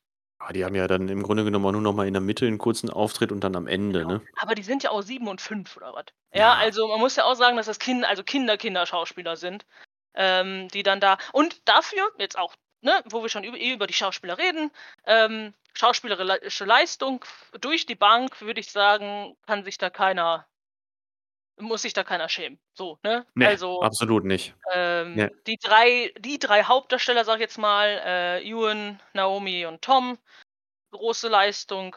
Äh, Tom hat sehr viel Screentime, ähm, und auch die beiden Kinder kriegen das relativ gut hin. Äh, Ich würde schon sagen, Naomi Watts und, äh, Tom Holland sind auch die tatsächlichen Hauptdarsteller in dem Film, Mhm. Würde ich schon Ja, die sagen. die tragen den tragen tatsächlich, den Film, dieser ja. Part mit Ja. dem Vater und den beiden Kindern Ich ist meine ja ich meine, es relativ ist ja auch kurz. vor allem eher die Geschichte der Mutter plus ihrem Sohn, ne? Ähm, Genau, das merkt man auch, die sind halt krass im Vordergrund. Wobei ich Ja. sagen muss, beste, wenn also wenn ich's wirklich wenn ich wirklich Ja. Punkt vergeben müsste für beste schauspielerische Leistung, Dann die eine Szene geht der an McGregor. Ja, äh, da kommen wir vielleicht gleich noch zu. Ja. Ähm, obwohl ja, also ich weiß nicht, zu viel von der Story muss man jetzt auch gar nicht weiter erzählen. Man hat dann viel drumherum, bis wir zum zum Schluss der ganzen Geschichte eigentlich kommen, äh, wo die Familie sich tatsächlich wiederfindet. Und Surprise, weil die Mutter diejenige ist, die die Reden hält, sie überlebt auch. Ähm, Ja. Das Äh. alles andere wäre echt spooky. ja. Äh, ja, wa was, ähm was an wichtigen Punkten? Hm. Ja. Ah, wir können ja vielleicht genau da anfangen, ähm wo, äh wo wir an äh, an wo ich grade aufgehört habe mit der Mutter, äh, nämlich, äh, die die Frage, wie viel von der Geschichte ist eigentlich tatsächlich in Anführungsstrichen die Geschichte und wie wichtig ist das für den Film? Und selbst wenn die ersten 1,5 Stunden vollkommen gelogen wären, also, dass das nicht eine tatsächliche Familie gewesen ist glaube ich, würde man das abkaufen. Äh, und Ja. und es wäre auch nicht problematisch, sagen wir's so, ne? Also, es ist es sind es ist 'ne fin finde ich, immer noch sehr gute Darstellung der Katastrophe. Ich war jetzt selbst Ja, nicht in der Katastrophe, definitiv. kann das jetzt so nicht ne, also, ich kann nicht selber sagen: „Ja, genau so ist es gewesen“, aber es gibt auch Interviews von Personen, die die Katastrophe miterlebt haben, äh, die die, die, die Premiere des Films gesehen haben, die gesagt haben, als wir den Film gesehen haben, kam vieles zurück, was vielleicht jetzt für die einen schwieriger war als für die anderen. Und äh, die das auch sehr gelobt haben für seine, ja, so, so klein fokussiert es auf die Familie war, doch Realität der Situation. Ja, und dann gibt es diese letzte halbe Stunde, die doch stark aufgebauscht ist. Ja, also ich finde tatsächlich, bis zu diesem Aufbauschungspunkt ist das ein sehr eindringlich gut erzählter ja, Katastrophenfilm. Nicht, ja, Ja. beim, für, für, Kata also für den klassischen. Familiendrama mit Katastrophenhintergrund. Genau, für den klassischen Katastrophenfilm fehlt dem dieses äh, Heroische vollkommen. Ähm, Und deshalb finde ich, ist es, ne? genau, es ist kein klassischer Katastrophenfilm, ähm, aber das ist für ein diese, Überlebensdrama. Ja, das Überlebensdrama, also bis zu einer Stunde und 20, circa, ähm, Darüber am finde ich, ist Schluss. das ein, finde ich, ein, äh, genau, finde ich das einen eindringlich gut gemachten Film und eben getragen von, äh, auch mitgetragen von Tom Holland und Mhm. eben äh, Naomi Watts. Ja, dann, Und- dann ja. Dann so- würde ich doch direkt da an Tom Holland rangehen und wir haben ja gerade schon über die schauspielerische Leistung und alles äh, drumherum gesprochen. Und ich finde so ein paar, paar Schlüsselszenen oder überhaupt, dass, dass einem als Zuschauer die diese Katastrophe auch näher bringt. Also das schafft der Film ja auch irgendwie. Ich meine, klar, es reicht schon, dass man, dass man sagt, dass es da diese Katastrophe gibt und Menschen darunter leiden, aber die Bilder und wie das auch erzählt wird, wie wir die Familie begleiten, wie sich Zeit genommen wird. Diese Stille, die der Film manchmal auch aufbaut, finde ich äh, interessant an den Stellen. Oder auch ähm, die, die, die, ja, wie soll man das sagen, dieses, dieses, diese Abstrusität und Überforderung, die den Personen entgegengebracht wird, weil ja alles in Frage steht auf einmal. Ne? Also es geht ja nur noch um Leben und Tod und Überleben. Mhm.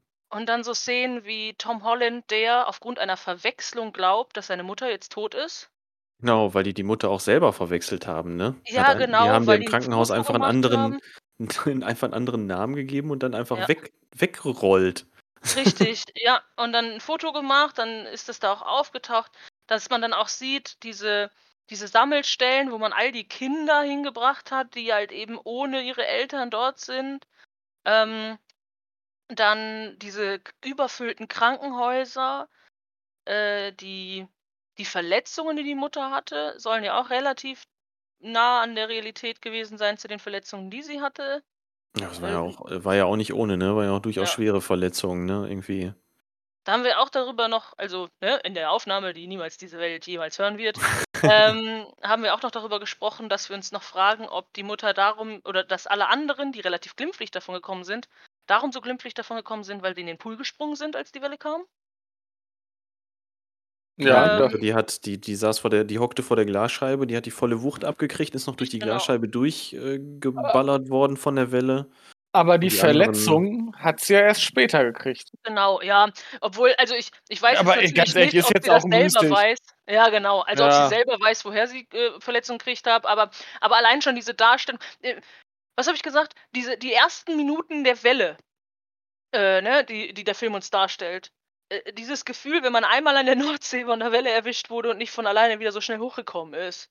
Ne? ja, wenn, man einmal dieses über Kopf gewirbelt kennt. wurde, ne? Wenn So, genau. Und das ist ja. ja. nur so ein kurzer Moment deines Lebens bisher gewesen, weil du bist ja, du bist ja wieder rausgekommen und warst ein bisschen zerkratzt von ein paar Muscheln. Und da ist das ja wirklich diese Minuten, wo du nur das Wasser hörst und siehst, wie, wie sie und dann auch später der äh, Holland ähm, oder, oder Lucas ähm, dadurch dieses Wasser geschleudert werden, gegen Metall knallen, gegen Wurzeln, die da noch rausragen. Ja, und dann eben der Körper so aufgeschlitzt wird und alles, ne? Ja, Ähm, das war sehr, das war wirklich sehr, sehr eindringlich, muss ich auch sagen.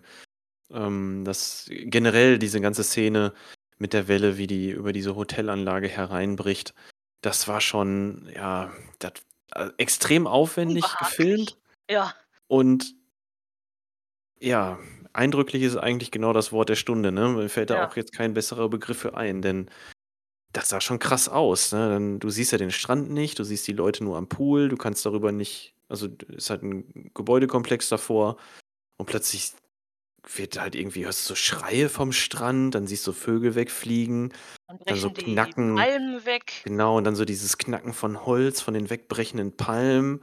Alle gucken sich um und in dem Moment kommt dann halt eine Riesenwelle, das einfach so durch dieses Haus durchbricht, ne, und in diese Poollandschaft hereinbricht. Und ja, das sah schon richtig krass aus.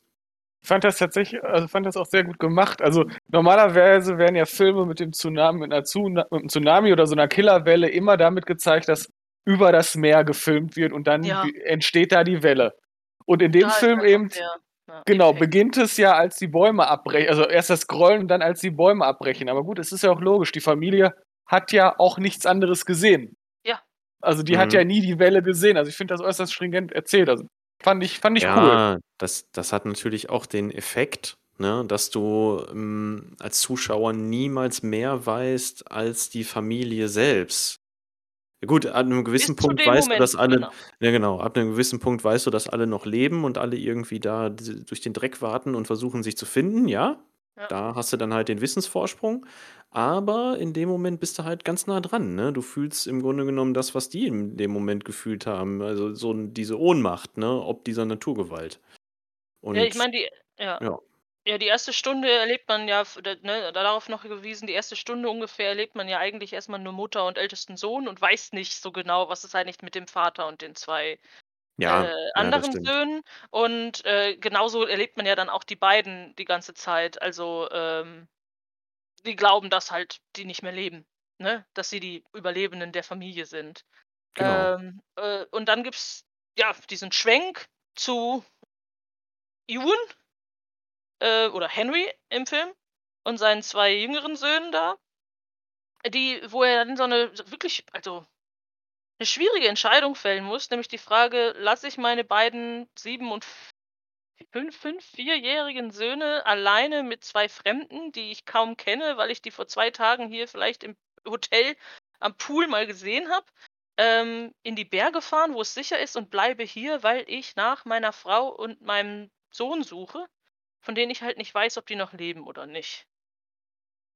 Und ja, dann aber er macht's. er macht's, er lässt sie fahren. Dann ist er auf der Suche. Und das ist im Prinzip das, was dann der zweite Teil des Films irgendwie ausmacht. Wie er äh, ja von Krankenhaus zu Krankenhaus fährt, in Begleitung von ja, Karl Schweber, gespielt von Sönke Möhring. Nicht Benno Fürmann, so wie ich es ähm, am Anfang. genau, Sönke Möhring. äh, Sönke Möhring. Und den hat Ja. er kennengelernt, in einem, als er dann auch irgendwann an einem, an, einem, an einem Sammelpunkt angekommen ist und seine Geschichte mal erzählen konnte.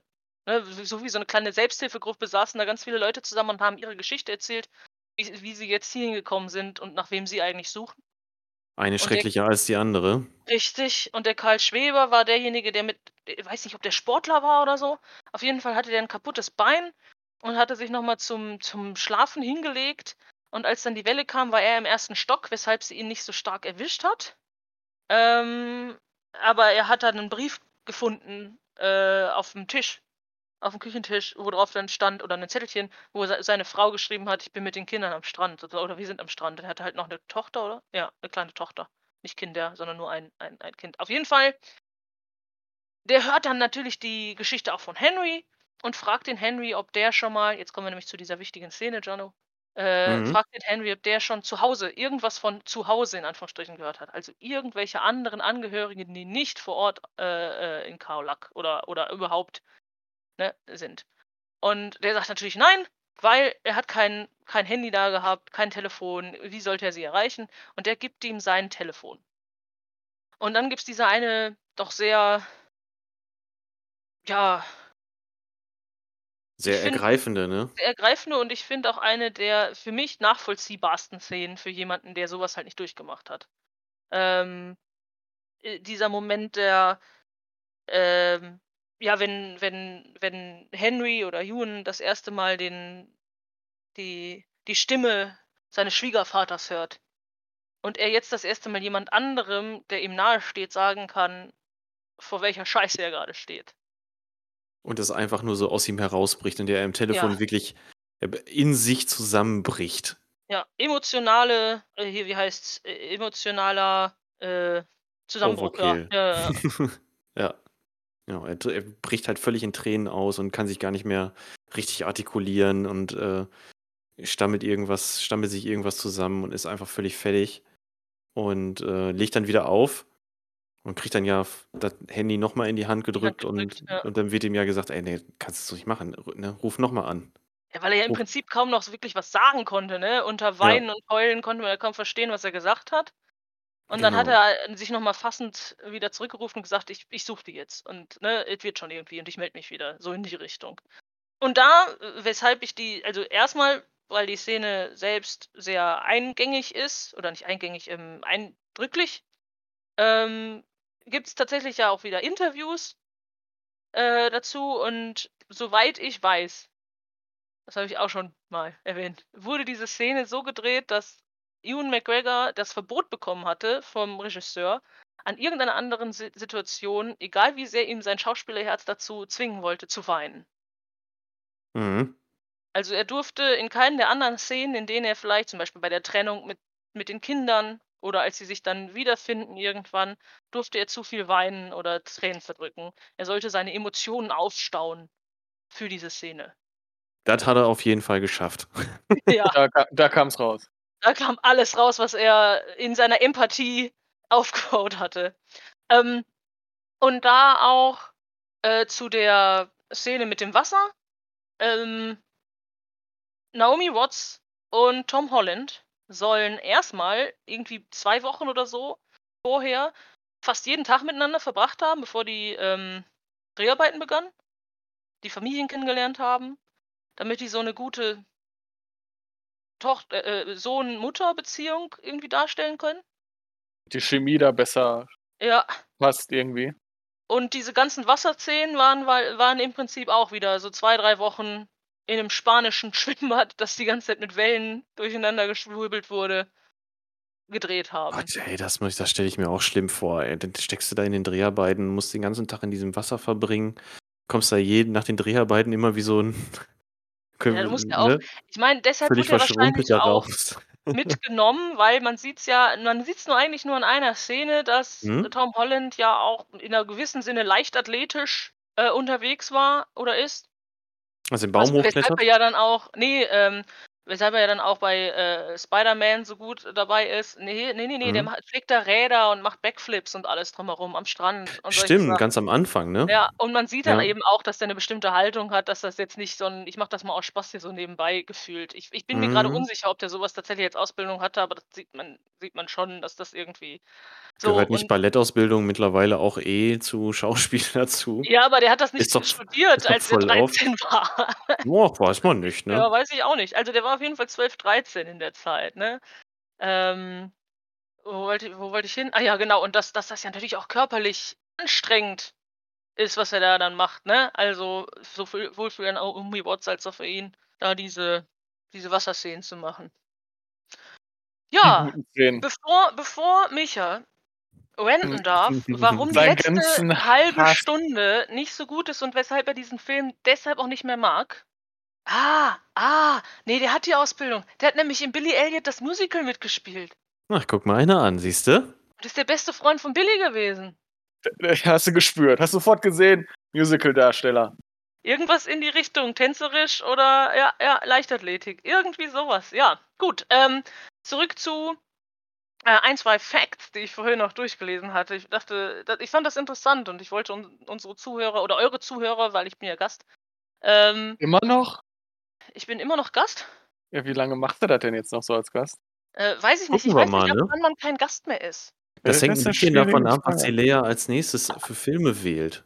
Das Das nächste sind doch Stummfilme, oder? Äh, Ja. also ich habe schon drei ausgesucht. Wollte ich noch mal kurz erwähnen. Äh, nee, so ein paar Facts zu dem Tsunami vielleicht noch oder auch zu den ähm, Interviews. Also, ach ja, genau. Eine Kritik, die an dem Film aufgetaucht ist, ist, dass das ein Whitewashing wäre, weil die Familie ja eigentlich Spanier ist. Aber jetzt auf einmal ist es die Familie Bennett, die sehr wahrscheinlich aus Mhm. den USA kommt. Ähm, wir wir haben uns da, also ohne zu tief in das Thema reinzugehen, es ist die Nacherzählung einer, einer Familie. Äh, die Mutter selbst wollte Naomi Watts als sich dargestellt haben. Weitere Informationen weiß ich nicht, wie da der Castingverlauf lief. Man kann dem Film das schon unterstellen, finde ich. Ja, ja, ja. Also unterstellen auf jeden Fall, also damit er halt besser ankommt beim Publikum, sagen wir es so in Anführungsstrichen. Ne? Genau, ne? genau, das ist das nämlich. Ähm, also man kann es dem Film einerseits unterstellen, man kann es ihm aber auch nicht, also ich nehme es ihm jetzt nicht übel. Ja, ich meine, okay, wir sind ja auch in dem Sinne white. Ähm, ja, ja aber, sicherlich, ähm, aber ich finde es nicht schlimm, dass eine spanische Familie von amerikanischen Schauspielern. Ja, und das, was ja vor allem auch äh, ähm, kritisiert wurde, war, die da, dass es halt nur um diese white gewaschte Familie geht. Und man sieht so wenig von den Personen, die vor Ort noch gelebt haben. Also, ne, die, die Thais vor Ort und wie die äh, gelebt haben. Aber auch dort wieder bei den Interviews ist rausgekommen, das soll jetzt überhaupt nicht als Entschuldigung, aber als eine Nebeninformation mit dazu kommen, dass halt die Familie erstens nur ihre Geschichte erzählen konnte und man eben auch in diesem Film nur ihre Geschichte erzählt hat. Und ähm, dann, dann die, äh, diejenigen, die das gesehen haben, gesagt haben, dass genau das dargestellt wurde, ähm, was auch sie erlebt haben, nämlich, dass obwohl diese Menschen dort ebenfalls viel Leid erfahren haben äh, und viel verloren haben, sie allen nur noch geholfen haben. Also nicht nur, nur noch geholfen, aber ne, dass sie unglaublich hilfsbereit waren, dass das Erste, was sie tun, getan haben, war helfen oder sie die ganze Zeit nur äh, hilfende, helfende Hände gefunden haben. Ähm, also die Touristen. Mhm. Und äh, das haben wir ja in dieser Szene, wo diese zwei Typen da random durch die Gegend laufen und nach Überlebenden suchen und die zu ihrem Dorf bringen und wo die dann ihre Sachen zusammensuchen, die Frauen, um die Frau neu, äh, die Mutter neu einzukleiden und sie dann auf eine Tür legen und bis zum Krankenhaus äh, fahren. So, ja, so gesehen, Sachen, ne? so gesehen ist das mit dem Whitewashing gar nicht so gar nicht so relevant, weil eigentlich werden ja die ganzen weißen Touristen alle als unfähig dargestellt, ne? Die Ja, von oder der ja. die von der die von den, äh, thailändischen Einwohnern überhaupt erstmal wieder die die müssen gerettet werden, die müssen gere ja, gepflegt werden. Ähm die müssen aus dem Schlamm gezogen werden, die können die können alle wissen überhaupt nicht, was sie in der Situation tun sollen Ah, und sind ja im fremden Land oder was, ne? Also und Genau, du und die Einheimischen, die wissen offensichtlich schon, die haben zwar selber sowas auch noch nicht in der Gänze erlebt, aber es ist Mhm. auch nicht das erste Mal, dass Thailand von einem Tsunami getroffen wurde, aber jetzt natürlich nicht in der Härte, ist alles nicht vergleichbar. Aber die sind halt alle ein bisschen die werden deutlich, ähm, wie soll ich sagen, gefasster dargestellt in dem Film, ne? Und die Touristen, die wandeln da so einer irgendwie ohne Badeshorts läuft da irgendwie nackt apathisch die Straße lang. Ja. Äh, so werden die Touristen alle dargestellt. Ja, das stimmt. Und vor allem ist dann auch das ganze äh, das ganze Krankenhaus aber auch nur voll von Touristen scheinbar. Genau, sind auch nur Touristen drin.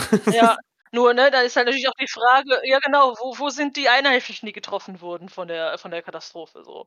Ja. Aber, ähm, eine Kritik, die ich hatte, habe ich, glaube ich, während wir geguckt haben, mal gesagt, äh, war so dieses ähn was, glaube ich, hinläuft zu dem, was wir gleich noch zu der letzten halben Stunde sagen, ist diese Darstellung von das Gute und das Böse oder sowas. Dass die Szene, wo Henry seinen Schwiegervater anruft, ist nicht das erste Mal, wo er auf jemanden trifft, der ein Handy hat. Ja, die Touristen sind auch untereinander, ne? Sind die sich nicht Genau. sind die nicht, äh, koll kollegial zueinander, Ja, und genau. genau das war war der Punkt. Also, mein mein Kritik war nämlich die die Situation, wo er auf zwei Personen zugeht und fragt, ob er deren Handy nutzen kann. Und die Antwort des Mannes war: „Ich habe nicht mehr viel Akku und ich möchte den sparen, weil ich selber mich aus dieser Situation hier rausholen will.“ Und das wurde so dargestellt, als wären die halt einfach scheiße. Und das war halt eine Kritik von meiner Seite, weil ich ganz ehrlich sagen muss, es ist schon schon hart hinzugehen und zu sagen, dass in so einer Situation das direkt schon scheiße ist. Also, meinst du das jetzt gut oder schlecht? Ich fand das eine ganz nachvollziehbare Situation, das, äh Genau, das ist eben der Punkt. Also, Ich es fand das Ja. 'ne nachvollziehbare Situation, dass sie das Handy nicht abgegeben haben. Ja, sicher. Auch wenn ich genau, auch wenn ich selber das Handy vielleicht abgegeben hätte, ich habe keine Ahnung. Aber ich fand's nachvollziehbar und daraus direkt ein „Du bist scheiße“ zu machen, fand ich seltsam. Ich weiß nicht, also dafür war die Szene Und für mich war die Szene ehrlich gesagt zu irrelevant. Das war 'ne Ja, das war wir 'ne dieser erwart das war 'ne Tourist erwartbare Szene einfach, ne? Das war 'ne Szene, die in so 'n Film reingehört. Ja, für mich genau, es war 'ne erwartbare Szene. Für mi lass mich kurz das zu Ende bringen. Also, es Ja. war 'ne erwartbare Szene. Für mich war aber so, wie der Tourist dargestellt wurde äh, war der schon der war schon so 'n Typ, weißt du, so wie der dargestellt wurde. Der gibt dir garantiert das Handy nicht. Das konntest du schon sagen, bevor die Frage gestellt wurde. Da ist wurde korrekt, sehr mit ja. dem Stereotyp. Das war ein Genau. Weißer, dunkelhaariger, bierbäuchiger Typ, der eher jetzt Mit auf dem ersten, genau, unfreundlich, irgendwie unfreundlich wirkend. Das war klar, der sagt jetzt nein, er ist Nein. der Böse und dann trifft er Genau. danach im Lager die nette, anderen. freundliche Gruppe, die vom ganz in Stereotypen gedacht viel freundlicher aussehen und die geben ihm das Handy. Also das Ja. war so ein bisschen schwarz-weißes Denken, ja. Und, und dann in der Erweiterung gibt's halt, es gibt einen, ich weiß nicht, ob das Spiegel TV, wahrscheinlich bestimmt Spiegel TV oder so. Es gibt zu dem zehnjährigen, also von 2014 meine ich, haben die nochmal Personen oder, oder 2010, irgendwie so in der Richtung, haben die nochmal Personen, Deutsche, äh, interviewt, die äh, vor Ort gewesen sind und eben auch überlebt haben. Und dort gibt es so viele Erzählungen davon, wie eine sogar sagt, dass mein elfjähriger Sohn damals mich angeguckt hat, als das alles überstanden war und wir darüber mal geredet haben. Und ich meinte so, ja, ne, äh, ich hätte ähm, äh, alles überstanden, weil mein elfjähriger Sohn mich irgendwann anguckte, sagte, ja, aber Mama, du hast ja auch nicht geholfen. Und sie meinte, dass die Sache war, dass sie so darauf ver, äh, ähm, festgebohrt war, ihren verschwundenen 16-jährigen Sohn zu finden, dass sie nicht gesehen hat, dass rechts und links Kinder waren, die in Not waren oder so, ne? Und oder Kinder, die auch ihre Eltern suchten und ohne Eltern unterwegs waren, solche Sachen. Mhm. Und äh, wenn man sich das genau anguckt, auch wie Henry da durch die Gegend läuft, oder dass er das Handy von dem einen Typen benutzt, oder wie er auch ähm, in dem Auto da sitzt und sagt, ach, ich will hier nur eben fünf Minuten gucken, weil in dem Krankenhaus war ich noch nicht. Und die Frau und der Mann, die mit dem mit diesem Auto sitzen, sagen, wir waren in diesem Krankenhaus schon, hier ist unsere Tochter nicht, aber wir waren noch nicht in dem nächsten Krankenhaus. Wir würden da gerne weiter hinfahren. Und, ne, also, dass da jeder gerade seine Leute sucht und jeder gerade an sich, da, das, das fand ich halt, das war so eine Doppelmoral, die in dem Film aufgetaucht ist. Statt, statt schon dort bei diesen beiden Touristen genau diese, diesen Blick aufzumachen. Und sich einfach mal zu fragen, okay, maybe, ne, vielleicht sind die gerade in derselben Notlage. Ja, Naja. gut. Aber das ja, Ja. Also ich fand es jetzt nicht so schwierig. das ist doch genau das, was in so einer ich sag Situation ja nicht, dass passiert. das nicht nachvollziehbar ist, Nee, aber das weil ist ja das, der, die Aussage von der Lea. Also dass die Okay. Handlung von dem mit dem Handy zum Beispiel, jetzt wo wir es aufgezogen haben, die nachvollziehbar ist. Ist nachvollziehbar. Aber das ist Hat dich das jetzt darüber. gestört oder hat dich nur die Kritik daran gestört? Ich habe die Kritik gemacht, mich hat das gestört. Okay. Dass das ein Film ist darüber und der das nicht in der Doppelmoral, also der es nicht schafft, diese Doppelmoral, ähm, nee, oder andersrum, sie herausstellt. Ich meine, das war ja bewusst ich würde so aber schon sagen, dass das gar nicht, äh, dass das nicht relevant war. Und sowas nervt mich. Das ist einfach alles. Ich finde schon, das war sehr relevant. Aber egal. Also wir sagen jetzt 2 zu 3 tatsächlich, ich find, fand es auch nicht so relevant, weil da in keinster Art und Weise drauf rumgeritten worden ist. Das wurde gezeigt und danach war das Thema abgehakt. Deshalb fand ich das jetzt, also ohne ne, Leas Gefühle verletzen zu wollen, genauso wie Jano nicht so jetzt. Ich hab's, halt, ich Unangenehm, hab's halt einfach unpassend. registriert so, ne? Ich glaube, glaub, ihr missversteht meine Kritik. Ich, ich sag doch nicht, dass das unpassend Nein, es hat dich gestört. nee, ich fand, ich fand, war enttäuscht davon, dass ähm, der äh, das Drehbuch und, Scha äh, und, äh, und ähm, Regisseur das so aufgebaut haben. So wie du davon, so wie jetzt, Achtung, jetzt kommt's nämlich, wie Micha enttäuscht ist von der letzten halben Stunde. So wie wir alle von der letzten halben Stunde enttäuscht Also da sind. aber- finde ich meine Enttäuschung aber mal bedeutend. Ja, aber weil es deine Enttäuschung ist. Nee, es, ist die, es wird auch die Enttäuschung von jedem Menschen sein, der diesen Film guckt. Ja, es war ja auch Von meine jedem. Menschen, der diesen Film guckt, der schon mehr als fünf Dramen gesehen hat. Das muss man dazu sagen. Wenn, man, wenn das wirklich der erste Film ist, den man sieht, dann. Nee, dann auch dann Nee. ist es unangenehm. Also wäre das jetzt der erste Film meines Lebens, doch dann auch dann wäre die. wenn du nur ganz, Nee, ganz wenig solche. Filme gesehen hast, dann bin ich der festen Überzeugung, kann nicht das Ende kriegen. Aber wir, wir sind da ein Ich bisschen, wir sind da ein bisschen voraus. Roter Ball. Nee, ich glaube, also ich glaube tatsächlich, dass es einfach ab eine Stunde und 20, um das nochmal kurz zu erwähnen, wird es so unang ist unangenehm und schlecht, dass das nicht mal was damit zu tun haben, dass man diesen Trick, der da gezeigt wird, schon kennt, sondern einfach per se, dass diese Art von Drama-Aufbauung oder Dramaturgik unterste Schublade ist. Also nur jetzt für die Zuhörer, um sie abzuholen. Ähm, ab eine Stunde 20 kriegt dieser Film so einen leichten Turn, weil die Familie sich wieder trifft. Und das wird aufgebaut, indem die alle im gleichen äh, Krankenhaus landen. getrennt voneinander, der Vater getrennt von der Mutter und Tom Holland getrennt von den beiden jung, jung, jüngeren Jungs. Und man kriegt dann in so einer längeren Montage immer wieder gezeigt, wie die sich am gleichen Ort befinden, aber sich kurz verpassen. So wie man das schon tausendmal gesehen hat und so wie es einfach meiner Meinung nach für den Film ein, einfach unnötig ist.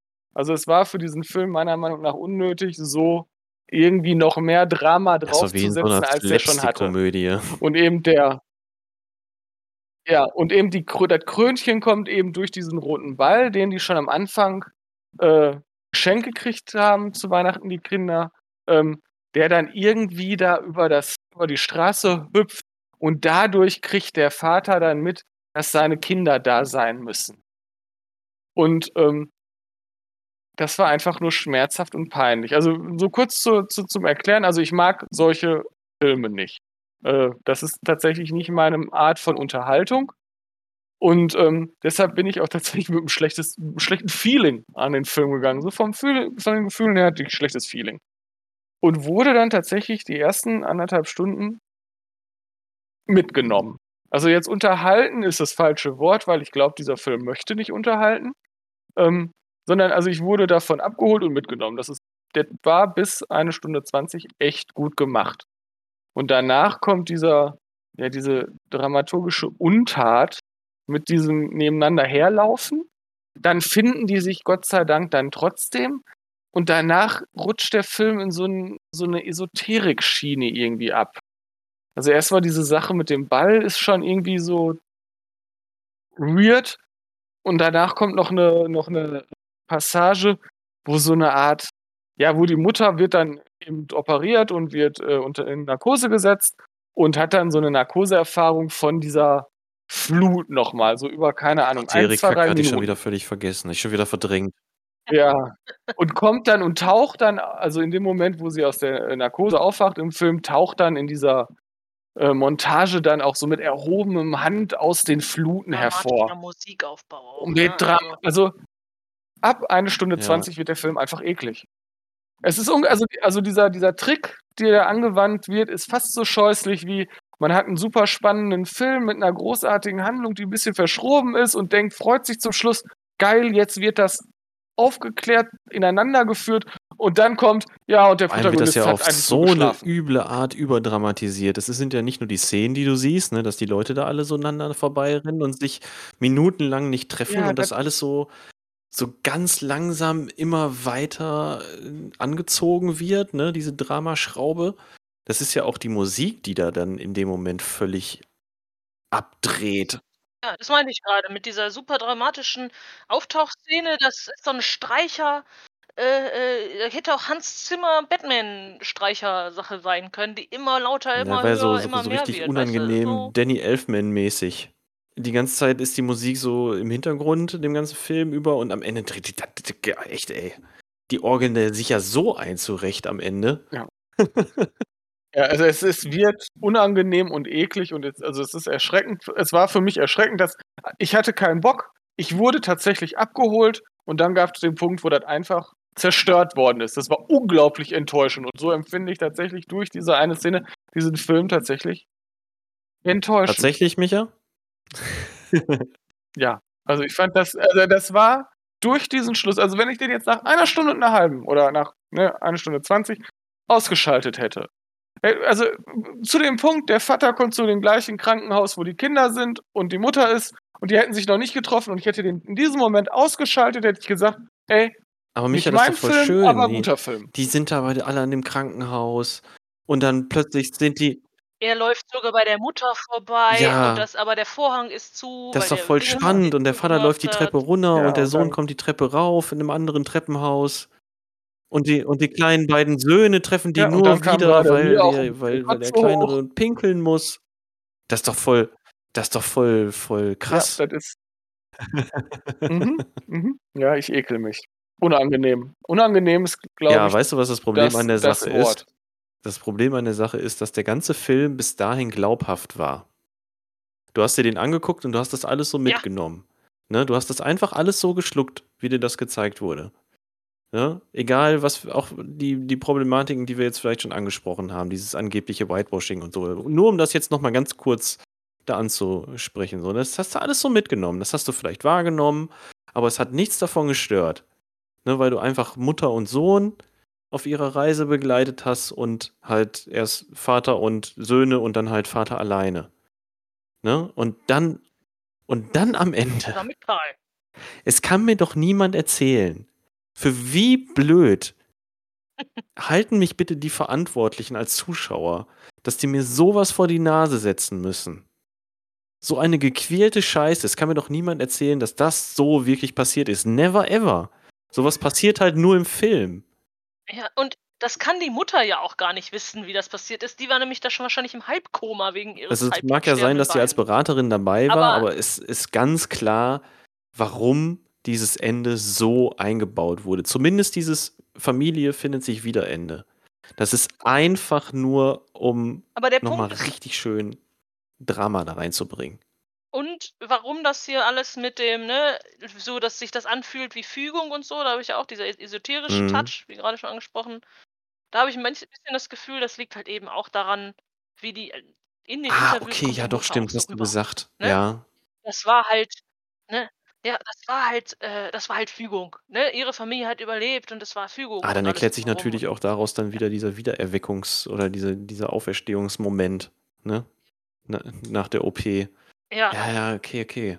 Ja, dann wird das wahrscheinlich ineinander gegriffen haben. Ne? Der, die, die Mutter hat wahrscheinlich gesagt, hier, so, das war Fügung und Gottes Wille und so. Und der Regisseur hat sich gedacht, boah, geil, jetzt Ja, hau ich aber okay, richtig ich auf die Kacke hier. ja, hat nicht geklappt. nee. Ja, Zumindest war, war nicht, dumm. nicht für Micha, nicht für Micha. Und Nee. für uns beide auch nicht. Ja, ja, ja. ich, Ich bin jetzt etwas wohlwollender, was das Ende angeht, muss ich sagen. Ähm, klar, wir haben den ja zu dritt gesehen, ne? Und äh, ich bin da ja auch ganz schön außer Haut gefahren und habe den Fernseher angebrüllt, weil ich das nicht fassen konnte, wie bescheuert das war. Ich kann sowas im Nachhinein aber ganz gut ausblenden und mich dann eher darauf besinnen, was der Film sonst so für Stärken hatte. Insofern, das schwächt das ein bisschen wieder ab. Aber man kann es auch wirklich nicht gut heißen, das muss ich auch sagen, was da am Ende passiert. Kann man, also, kann, darf man jetzt auch nicht ignorieren. Nur weil der Film eindeutige Stärken hat. Deswegen finde ich, darf man auch diese äh, Doppelmoral oder das Whitewashing nicht einfach vollständig ignorieren. Aber der Film hat trotzdem seine Stärken. Also können wir uns darauf einigen, den nach einer Stunde 20 einfach auszuschalten und dann können wir den noch Ja, ihr empfehlen. wisst ja, wie er Ja, ausgeht. Die Mutter überlebt. Ja, genau. Schalt, die, die treffen sich, Mutter überlebt. Ja. Guckt euch den nur Guckt eine den Stunde 20 an. 21 an. Genau, und dann sagt ihr, guter Film. Hat Ja, mich mitgenommen. Ja, Ja. ja. Ich finde, man sollte sich auch das Ende angucken und einfach zu wissen, wie es nicht funktioniert. Ja. Und danach zur Entspannung einfach Wetten das gucken. Ja, das wäre eine super Idee. Und wenn dann noch eine Baggerwette kommt, ey, dann ist eigentlich der Abend Das gerettet, ey. In diesem Sinne. So, und jetzt zum Abschluss noch zwei Fun Facts. Also, so funny sind die gar nicht. Aber. Geophysikalische Folgen des Tsunami. ja, geil. Anscheinend. NASA vermutet, dass durch dieses Erdbeben, dass da die tektonisch, also das, äh, der Tsunami ist ja entstanden, weil da tektonische Vulkane. Erdplatten aufeinander geknallt sind und äh, nein, nein, kein Vulkan. Das war kein Vulkan. Das war äh, Erdplattenbewegung und da ist, äh, da war dann Druckabbau und fupp, raste da irgendwas 10 Meter in die Höhe. Und genauso groß war dann auch die Welle gefühlt. Ähm, und die glauben, also NASA vermutet, dass die Erdrotation dadurch schneller geworden ist und jetzt jeder Tag 2,68 Mikrosekunden schneller ist. Bei Äh, oder kürzer Mikrosekunden. geworden, so rum. Außerdem, ja, Mikrosekunden. Außerdem ist jetzt eine Insel, und zwar die Simole-Insel, keine Ahnung, 15 Das Meter finde ich schon ein bisschen beeindruckender. Und, und äh, was ich, ja, was beeindruckend, aber gleichzeitig auch irgendwie stray, also auch nicht so cool, glaube ich, ist, ist, dass 15 kleinere Inseln der Andamanen und der Nikobaren jetzt unter Wasser sind, weil der Meeresspiegel dadurch gestiegen ist, da an der Stelle. Und äh, ich habe Das- extra nachgeguckt, also das sind tatsächlich auch bewohnte Inseln. Ich weiß jetzt nicht, ob die, ja, ich weiß jetzt nicht, ob alle Mhm. 15, weil das kleinere waren, aber die, diese Andamanen und Nikobaren sind bewohnte Inseln. Ja. Und es, wenn, wenn man sich das alles anguckt, kann man auch die Wellenhöhen sich angucken und dass in Kaolack ähm, die Welle 6 bis 10 Meter hoch war. Und es gibt ja noch eine zweite Welle, das sieht man auch in dem Film äh, ganz gut. Und das die höchste anscheinend auch in Thailand mit 19,6, nein, Oh 30 Gott, das muss ich Meter ja in Sumatra. ey. Ja, stimmt. Äh, in, in, äh, in Indonesien gab es auch die meisten Todesopfer. Das sind also 230.000 Menschen ungefähr. Schon allein deswegen sollte man sich den Film wirklich mal angucken. Ähm, Ja. wie viele Sekunden Schlaf fehlen mir jetzt seitdem? Boah, das muss jetzt äh, das ähm, äh, da- 365 Tage. Außerdem musst du gucken, wie viele Schaltjahre. Ja, du kannst ja die Mikro. Ach ja, das stimmt. Das musst du auch noch. Wie viel ist überhaupt eine Mikrosekunde? Ey, Mikrosekunden sind doch Tausendstel, oder? Also musst du. Nein, eine Mikrosekunde sind 0,0000001 Sekunden. Eine Sekunde entspricht einer Million Null. Mikrosekunden. 0, wie viel nochmal? Wie viele Nullen? Eins, Sechs. zwei, drei, vier, fünf, Äh, Leute, eins. Ja. müssen wir das jetzt noch im Podcast ausrechnen? Ja, ich denke schon. Das wird ja auch unsere Zuhörerinnen sehr interessieren. So, wir ne? sind jetzt ja. fast 20 Jahre, ne? Das heißt, also Moment, Moment, wir sind bei 18 Jahren danach, ne? Komm, ist egal. Ähm, Ja. Tschüss. wollen, wir, wollen, wir eine kleine, wollen wir noch eine kleine Aussicht auf die nächste Folge wagen? Wir haben es ja gerade schon mal ganz kurz angesprochen. Ähm, unsere nächste Folge wird Leise. Wir werden ein bisschen orchestrale Untermalung dazu einbauen und uns mit Texttafeln begnügen. Denn wir werden demnächst uns mit Stummfilmen beschäftigen. Ich habe keine Ahnung, wer von uns auf diese Idee gekommen ist, ne? Stummfilm. Ich habe voll Bock drauf. Ich habe auch voll Bock drauf. Ich habe ja auch schon einen ausgesucht. Also ich habe eigentlich schon drei ausgesucht, aber einen will ich ganz doll gucken. Ja, ich habe mich da noch nicht mit beschäftigt, aber ich werde auch noch einen finden. Ja, tatsächlich. Also wir werden ein paar Stummfilme uns anschauen in der fünften Ausgabe. Ja, ich hoffe, ihr habt Bock. Wir haben, wir haben voll Bock. Woo! uh, Stummfilm. Ich, also, Ja, ich mich. uh. Ja, Moment, Moment. Stummfilm heißt ja nicht, dass es nicht doch Musik gibt. Ja, ja, das hat, hat er dann gesagt. Orchestrale Untermalung. Ja, aber da freue ich mich ja besonders drauf. Ja, ich tatsächlich auch. Ich find's anstrengend. Du, das kommt ja auf den Film an. Also zum Ja. Beispiel bei, Nos bei Nosferatu, da wird es irgendwann anstrengend, bei Metropolis nicht. Ja, hätte ich jetzt auch so gesagt. Aber das sind doch die einzigen beiden Stummfilme, die ich kenne. Ja, ich Und die ich geguckt habe. Ja, ich, also das sind auch die einzigen beiden, die ich geguckt habe. Haben wir also wahrscheinlich zusammen geguckt. Wobei hier die erste Fahrt zum Mond kenne ich auch.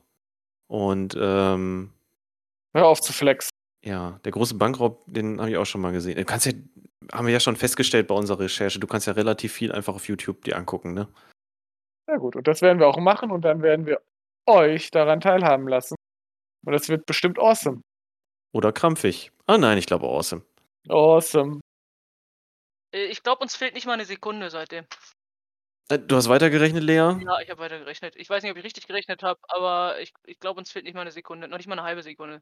Leute, eine Sache muss ich noch loswerden. Man sollte das vielleicht eher so mittendrin machen, aber jetzt haben wir es halt am Ende.